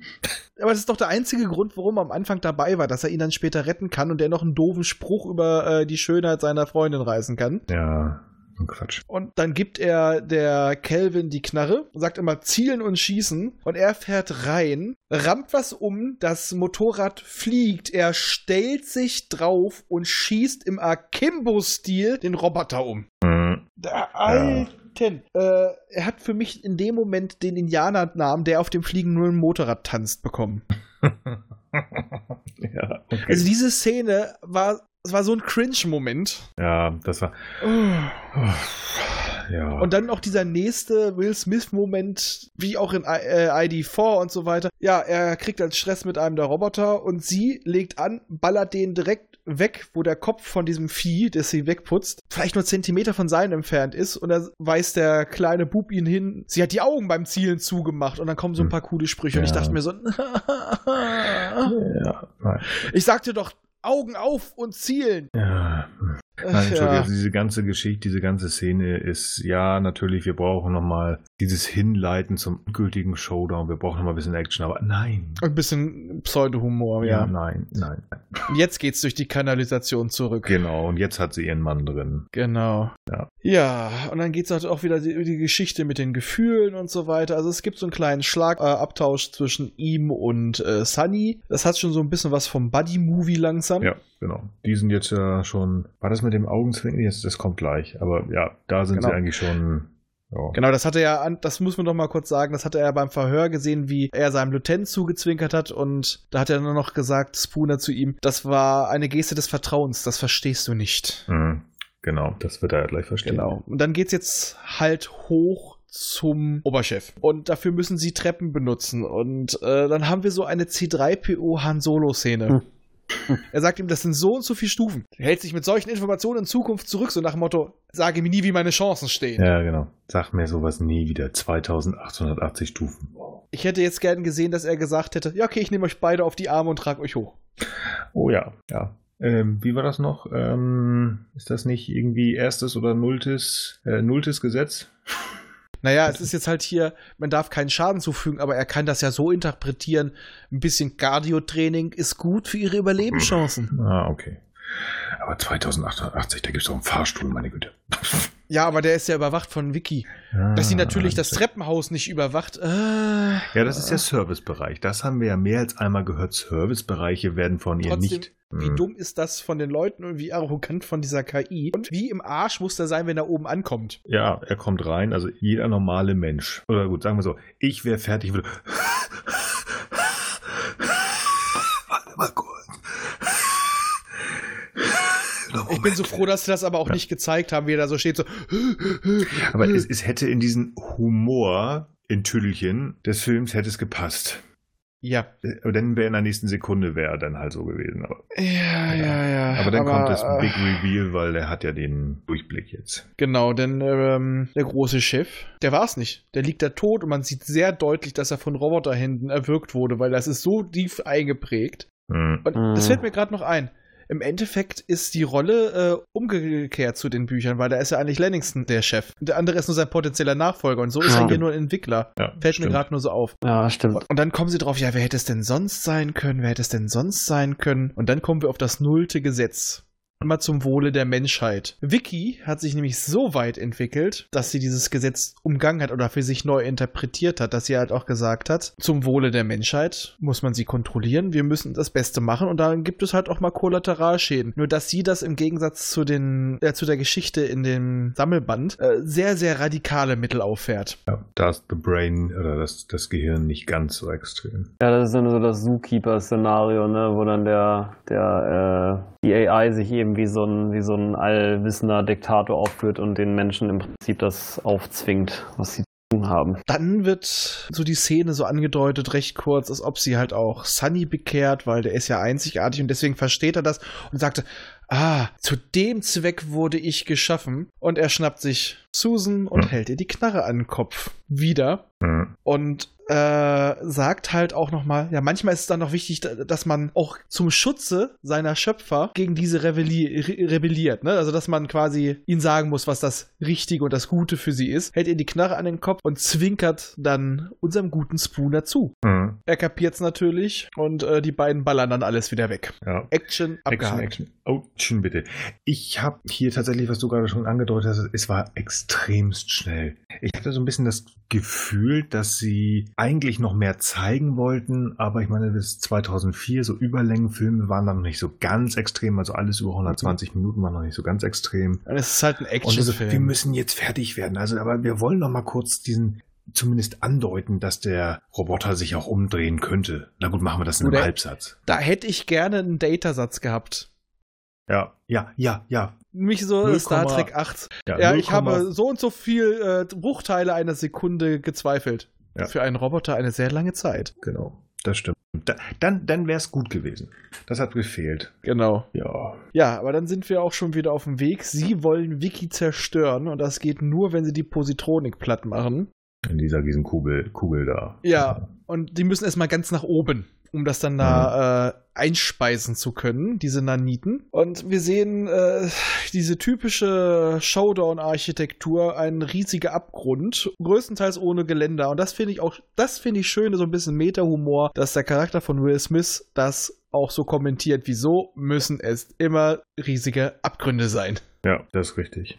Das ist richtig. Genau, und Ich sie versucht jetzt halt da oben das Ding zu knacken, um das zu injizieren. Genau. Zwischenzeitlich hatten wir noch mal eine kleine Szene, wo Sonny losgeschickt ist. Er sollte ja die Naniten holen und die sind Mhm. ja hinter so einem Schutzschild ge gesichert und ähm, dieser Schutzschild wird natürlich kontrolliert von Vicky und jetzt erklärt sich auch, warum Sonny halt die dichtere Struktur hat, warum er also, warum ist er stabiler gebaut als alle anderen, damit er da reingreifen kann und diese Spritze voller Naniten holen kann. Also das war von Lanning alles im Vorhinein geplant. Ja, aber da, da sage ich halt auch wieder, wäre nur einer ein bisschen abgewichen. Mhm. Ja, klar. Aber die haben alles Drehbuch gelesen. Ja, es muss passieren. Er hat die Plot-Armor. Ja, Genau. Und dann sehen wir aber halt auch schon, wie das Gehirn, wie sich Wiki wehrt. Nicht Wiki wählt, sondern Wiki wehrt. Und jetzt alle, ich wollte auch schon Nexus 6 sagen, Ja, sind NS. NS5. Ja, NS5 auf Rot schaltet und sie, statt das Haus zu bewachen, jetzt diese Kuppel hochklettern, die Scheiben einschlagen und versuchen, sie zu eliminieren. Mhm. Dann ist wieder der Umschnitt auf Sunny. Jetzt haben wir sehr viele Umschnitte. Ja, Und er actionmäßig durch die Gänge rennt, springt, rotiert, Schädel einschlägt in bester Kung-Fu-Hustle-Manier. Ja, er tötet wie eine Maschine. Er hat den Witz verstanden, gut. mhm, Äh, na klar. er kommt das auch- ist, klar. ja, ich sehe der es war nur so auch schlecht, gerade. ich- oh. Habe Mhm. auch gehofft, dass du jetzt irgendwie drüber hinweggehst, weil er war mir nein, nein. peinlich, der Witz. Nein.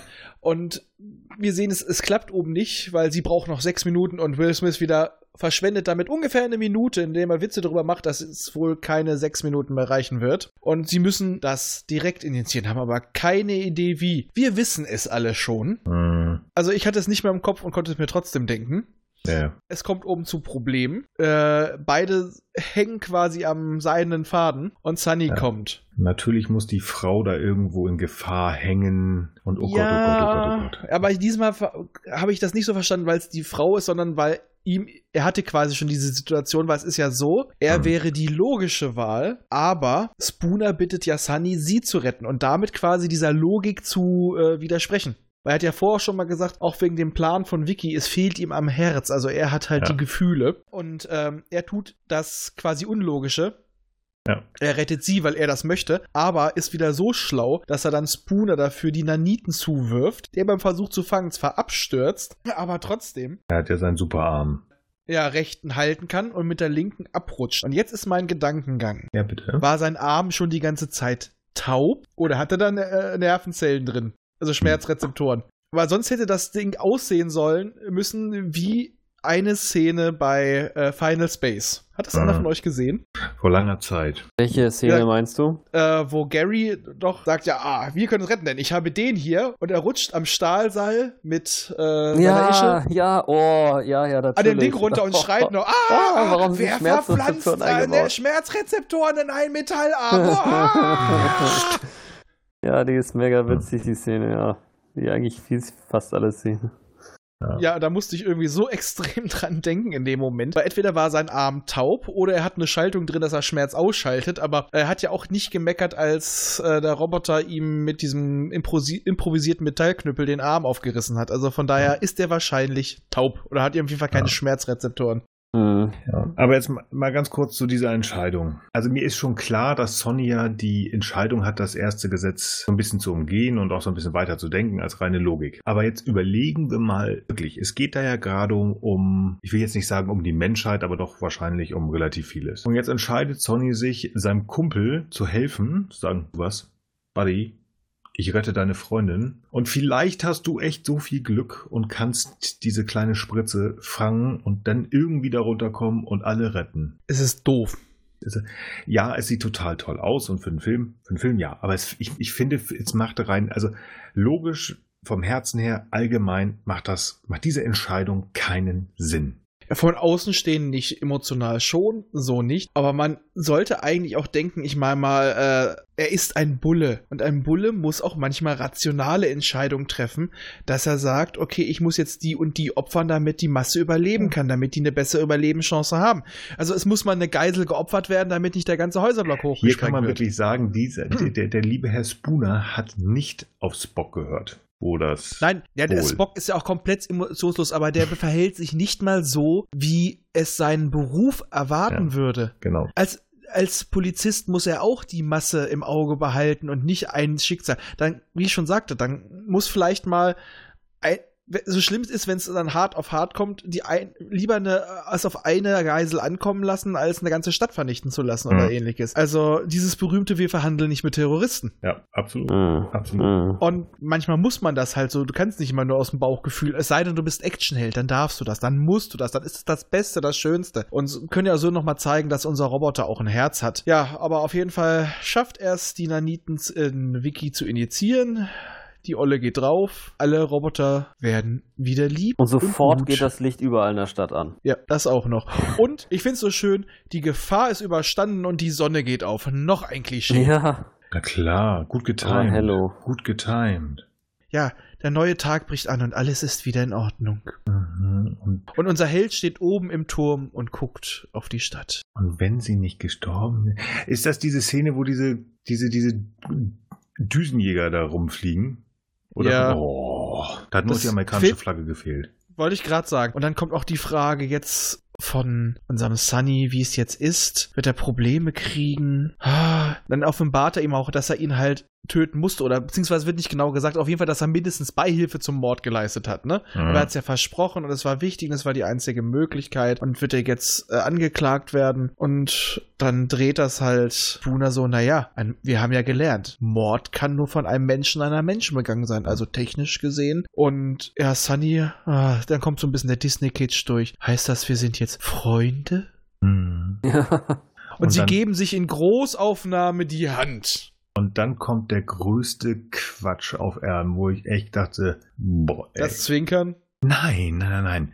So nach dem Motto, was soll ich denn jetzt tun? Naja, das wirst du schon herausfinden, was du tun sollst. Denn sozusagen diese eigene Entscheidung zu tun und herauszufinden, was du willst, das bedeutet Freiheit. Und während wir das hören, wie Spooner das zu Sonny sagt, sehen wir, wie Sonny auch wieder in, nach, nach, nach, mh, ich weiß nicht mehr, hier zu dieser Brücke geht, wo die ganzen Mhm, Aber erstmal werden alle SF, NS5 Ja, eingesammelt. genau. Und diese werden daher halt, wo vorher die NS4 waren, in die Container gesperrt und alle gucken sie auf den Berg und dort steht Sonny und alle Mhm. gucken sie hoch, sie kommen an, sie gucken zu ihrem Erlöser.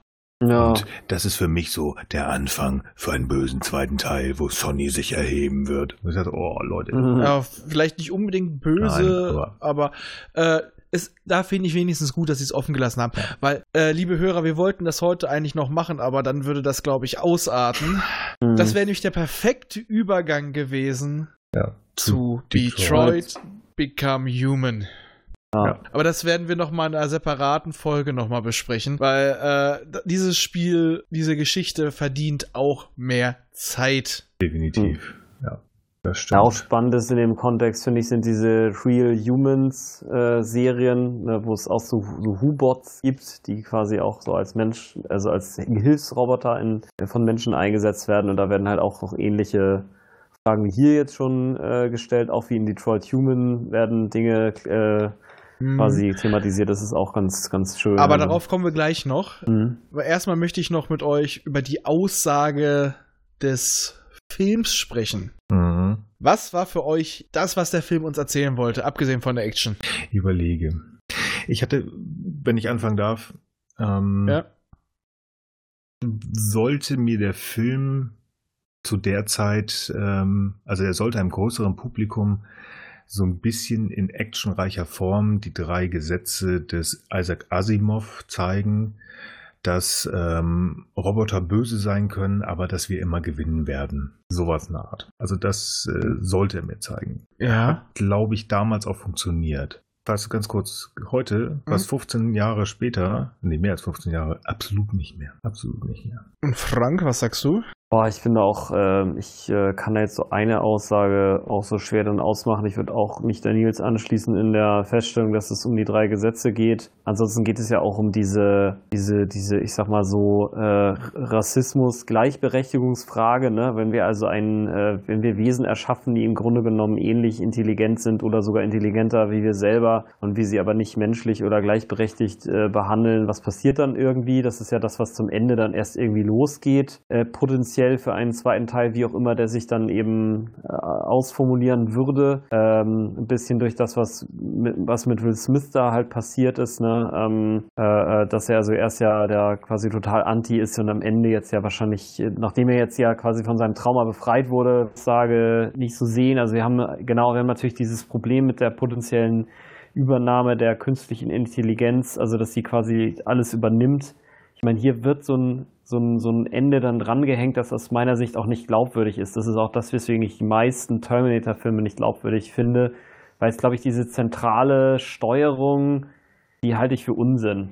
Hallo, Hallo? bist du noch da? Weil Nee, mich hat's gerade geschmissen. Ich habe ähm, gerade kaum was gehört, aber die Aufnahme ist weitergelaufen. Ich werde Ja. aber trotzdem deine nochmal brauchen. Alles klar, also jedenfalls, um es kurz abzuschließen, also ich denke halt irgendwie, wir haben jetzt hier so, eine, so ein Happy End hinten angefügt bekommen, dass ich irgendwie gerade unter, der Gesicht, unter dem Gesichtspunkt, dass zum Beispiel auch unser Internet hier überhaupt nicht zentral funktioniert, halt einfach für unrealistisch halte. Also wenn es so ein Wiki gäbe, dann wäre das nicht an einer Stelle, sondern das wäre halt verteilt und da könnte halt nicht ein, eine so eine Szene dann quasi zum Resolvement führen, führen so. Das wäre so eine Utopie halt, ne? Genau. ist ja. immer die Filmlogik, es gibt einen zentralen Bereich, den es zerstören muss, wie mit Skynet allem. Genau, oder mit, mit dem Todesstern und ja. Ja, für mich ist es so, der Film tut so, als ob er viel aussagen würde. Ich würde mal sagen, er präsentiert uns nicht mal die Robotgesetze, weil das Einzige, was ist, es wird immer nur dran festgehalten von ein paar Leuten. Man könnte sagen, er möchte uns Ra äh, Rassismus zeigen, tut das aber nur bedingt, aber immerhin noch am stärksten, also durch die, wirklich durch die Figur des äh, Spooner. Äh, die Gefahr von künstlicher Intelligenz. Es wird eigentlich nichts zum Aussagen, sondern eigentlich nur um äh, coole Szenen zu erschaffen. Also es ist unglaublich viel verschenktes Potenzial egal. Also das Einzige, was halbwegs gut ausformuliert wird, ist Rassismus. Hör auf dein Herz und so ein bisschen immer noch, äh, was durch Spooner und vor allem durch seine Großmutter kommt, Glaube, vielleicht am besten noch an Gott. Das sind so für mich die Aussagen. Also ich hatte zwischendurch, sollte jetzt nicht lächerlich klingen, aber ich hatte teilweise so, als ich drüber nachgedacht hatte, immer ein Titellied von Digimon im Kopf. Leb deinen Traum, denn er wird wahr. okay. Also äh, es, es war wirklich so, Ja. Es sieht so aus, als ob der Film tiefsinnig werden sollte, weil wir haben uns ja Mhm. eine tiefsinnige Vorlage geschnappt, aber haben trotzdem einen Actionfilm Ja. draus Ja. gemacht. Also da war ich echt ein bisschen enttäuscht und daher finde ich, auch wenn die Charaktere wirklich aus den 30ern, 40ern entsprungen sein könnten, finde ich die Romane, die Kurzgeschichten von Asimov tatsächlich zeitloser als den Mhm. Film. Der ist jetzt schon, der war der war ja schon für, für die 2000er wirkte er mehr wie ein 90er-Film und jetzt wirkt er wirklich, der Film atmet zu viel Zeitgeist. Mhm. Der, der funktioniert in seiner Zeit irgendwie und nee. Also wa- wa- was ich anfänglich gesagt habe, der funktioniert irgendwie als Asimovscher Will Smith Sommer-Actionfilm. Aber aus heutiger Sicht, wo wir einfach sagen, wir, gu wir gucken uns das aus anderer Sicht an. Weil so würdest du einen Film heute nicht mehr machen, mit, mit den da reingepackt, sondern du würdest es entweder düsterer machen oder tiefgründiger. Oder vielleicht beides. Aber so würdest du es nicht mehr machen. Das ist so ein bisschen Ja. Zeit. Heute würdest du das eher wie eine, eine Kurzserie verfilmen, wahrscheinlich. Oh. Wer hat die Rechte da dran? Ist das Hm? Disney?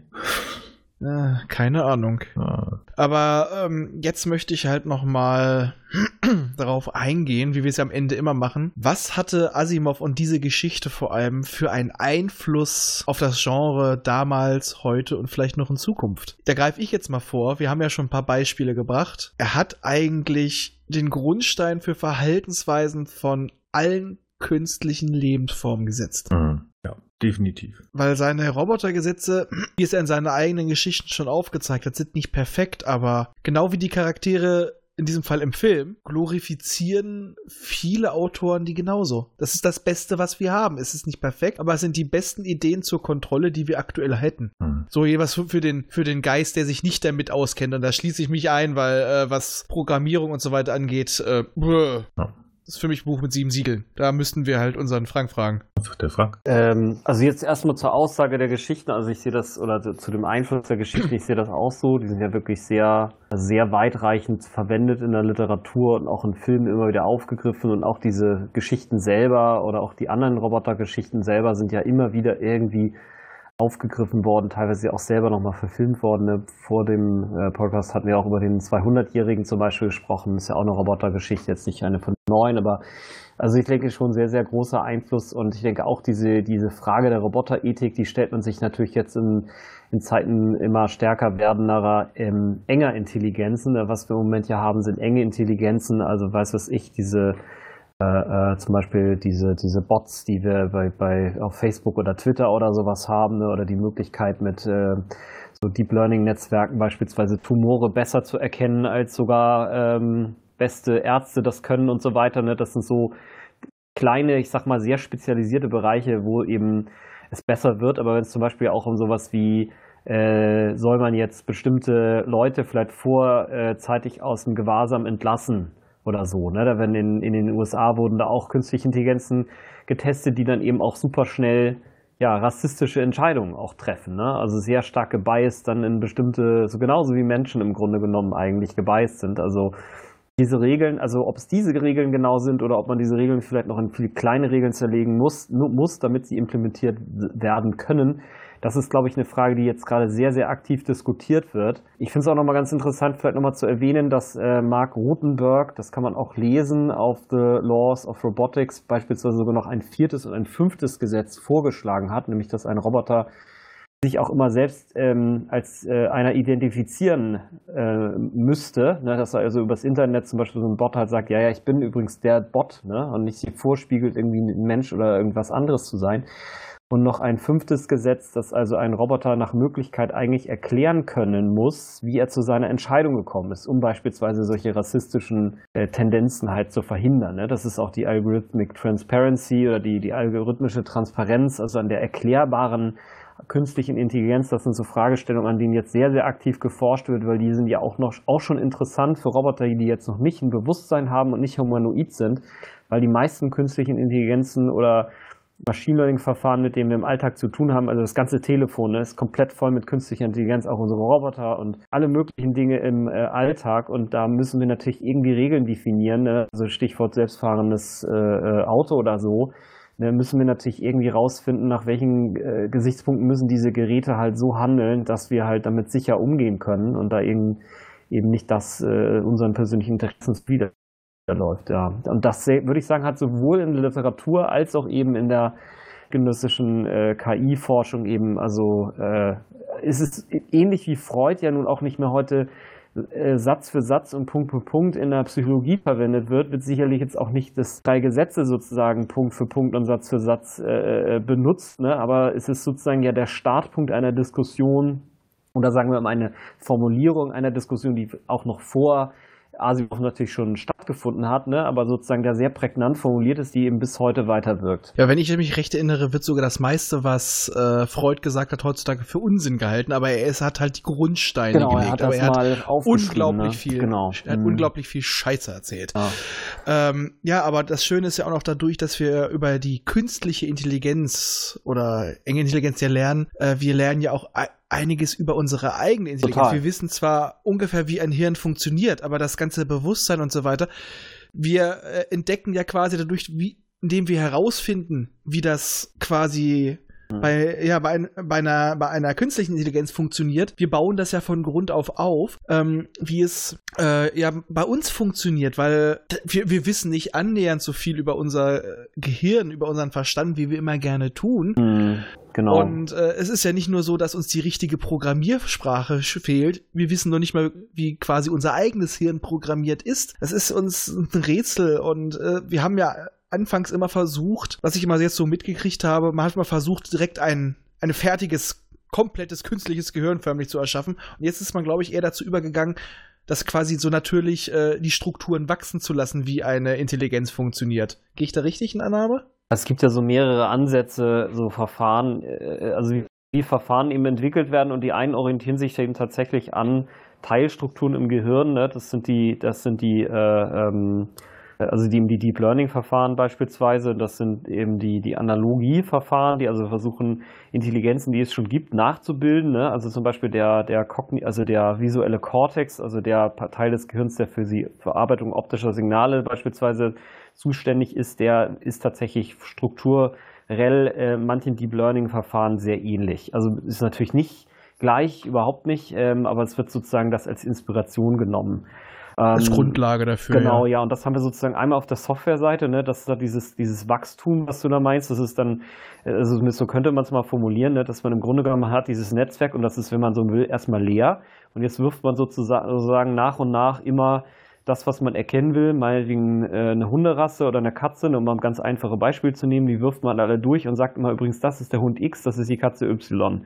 Und dann wird So wie bei einem kleinen Kind, was lernt. Genau, absolut. Ja, nur dass das kleine Kind irgendwie nur so zwei, drei Beispiele braucht, während äh, unseren äh, Netzwerken musst du eben sehr, sehr viele Bilder geben. Also mittlerweile auch nicht mehr so viele wie noch vor ein paar Jahren. Vor ein paar Jahren brauchtest du dann pro Instanz, also pro äh, Rasse oder Hunderasse oder, oder Tier, brauchtest du da ein paar tausend Bilder. Heute reichen auch schon 20, 30. Also das wird sozusagen besser, aber wir sind halt längst noch nicht da, äh, wo jetzt das menschliche Gehirn steht. Und das muss man ja auch noch dazu sagen. Das ist ja nur die Fähigkeit, bestimmte Objekte zu unterscheiden. Und du hast es ja auch schon gesagt, wir wissen eben wirklich noch extrem wenig darüber, wie ja beispielsweise das Gehirn auch Entscheidungen trifft, über was denken wir denn jetzt gerade nach, worauf fokussieren wir denn jetzt, welches Ziel verfolgen wir denn und was wenden wir alles an. Also wir sind ja sozusagen Genau. in der Lage, diese ganzen als, als enge künstliche Intelligenzen bezeichnete Technologien, die benutzen wir quasi alle parallel verschränkt und haben dabei noch Prioritäten und Ziele und Metaziele und Werte und hast du nicht gesehen. Ne? Also und Ja, und das gibt es halt einfach sozusagen in der Forschung auch gar nicht. Es gibt tatsächlich keinen einzigen Forschungsbereich, ich gucke da immer gerne mal wieder nach, der sich wirklich jetzt damit mit der Frage beschäftigt, wie könnte man ein künstliches Bewusstsein schaffen, weil wir halt letztlich zu wenig über die Grundlagen wissen. Und man geht ja mittlerweile auch davon aus, dass beim Menschen, das hat man auch bei Messungen festgestellt, dass wir, be bevor wir be bewusst quasi in unserem Bewusstsein Genau, ja. die Entscheidung treffen, die wir im Endeffekt schon unterbewusst getroffen haben, dass quasi unserer, unser freie Wille, dass wir wirklich entscheiden, eigentlich gar nicht in der Form existiert, weil unser Unterbewusstsein das schon alles äh, durchgegangen ist, bevor wir das äh, überhaupt ja, bevor wir uns dem gewahr werden, weil unser Hirn funktioniert ja so, dass wir nur einen ganz, ganz kleinen Teil der Informationen bewusst verarbeiten. Weil wenn wirklich alles auf uns einbrechen würde, das wäre ein Overkill und das ja. äh, kennen zum, erkennt man bei Autismus. Ähm, was man heute sagt, ja, wenn das man psychedelische Drogen nimmt, ne, dann werden halt auch diese Ja, Filter das ist schon wieder was an, das ist schon was anderes schon wieder. Das, das hat dann was. Äh, Autismus ist ja wirklich, da fehlt einfach diese Grenze zwischen Bewusstsein und Unterbewusstsein, beziehungsweise sie ist unterschiedlich stark ausgeprägt, weil deswegen spricht man vom Spektrum, weil es gibt nicht den Autismus, es gibt das in zigtausend Abstufungen. So habe ich das jedenfalls mal gelernt, man darf mich gern korrigieren. Auf jeden Fall deswegen ja auch was man ja oft auch Artisten zuspricht, dass die ähm, einen gewissen Hang haben zu, zu Ordnung, zu Systemen, ne? Mhm. Ein Grund, warum man mich als Kind auch mal getestet hat. Ich hatte so die Neigung, dass ich meine äh, Spielzeuge, Stofftiere etc. nach Größe, Farbe, Material und äh, Abbildung sortiert habe. Okay. Ja, ja, deswegen wurde ich damals auch getestet. äh, du warst nur ordentlich. Ja, ekelhaft ordentlich früher als Kind. Und ich, ich liebe einfach äh, Tabellen und all sowas. Ach ja, Analysen kann mhm. ich total drin aufgehen, wenn ich erstmal drin bin. Vielleicht bin ich auch ganz leicht im Spektrum drin. Nee, und auch nochmal zu dem, wie schnell ein Kind lernt. Auch im Vergleich zu einem Erwachsenen lernt ein Kind und vor allem ein Säugling so unglaublich schnell. Äh, ich habe da mal so eine nette Kurve ich muss mal gucken, ob ich die noch in meinen Unterlagen zur Neuropädiatrie finde. Ähm, ein Säugling lernt in einer unglaublichen Geschwindigkeit. Hm. Es gibt immer den Spruch, was Maxchen nicht lernt, lernt Max nimmermehr. So ist es nicht. Aber äh, unsere Synapsen verketten sich deutlich langsamer als äh, in dem Alter. Da ist unser Hirn wirklich drauf gepolt. Lernen, lernen, lernen, Absolut. lernen, lernen. Das ist unglaublich ja. schnell. Absolut. Ja, und an dieser Stelle, liebe Hörer, da breche ich jetzt ab, denn wir bewegen uns in Bereiche, die eigentlich für die letzte Folge vorgesehen sind. Da werde ich auch den Frank versuchen wieder einzuladen. Ansonsten werde ich diese Diskussion hier komplett nochmal einspielen. Es geht nicht nur darum, aber es sind einfach sehr, sehr, sehr, sehr viele Themen drin. Sehr interessant sind aber auch wirklich genau das sind, was ich in der letzten Folge besprechen möchte. Also habt noch ein bisschen Geduld. Ein paar Monate. Und vielleicht, wenn der Frank mir gnädig ist, dann werden wir eine ganze Folge nur Diskussionsrunde machen. Ansonsten springe ich jetzt bis kurz vors Ende. Ich würde jetzt eigentlich auch mal sagen, ich weiß, du würdest jetzt auch noch weiter diskutieren. Ich möchte es eigentlich auch, aber ich habe gerade mal auf den Wecker geguckt. Äh, ich möchte jetzt eigentlich so langsam zum Schluss kommen ich, und mich danach noch weiter unterhalten, aber für den Zuhörer würde ich jetzt eigentlich sagen. Machen wir mal äh, Schicht, wir, ne? Ja, genau. Wir, fa wir okay, fangen unsere Stunden Jungs jetzt. Wir fangen unsere Jungs jetzt mal ein. Genau. Und äh, fragen die mal nach ihrer Meinung, setzen dich wieder hier ab und dann gucken mal, wo uns die Nautilus dann hinführt. Das ist eine sehr gute Idee. Vielen Wir wünschen euch einen beschaulichen Abend und hoffentlich diskutiert ihr ebenso schön weiter, wie wir es noch hoffentlich tun werden und eh schon getan haben. Wir werden uns, glaube ich, den Frank nochmal einladen, vielleicht sogar zweimal für Sonderfolgen. Idee, ja.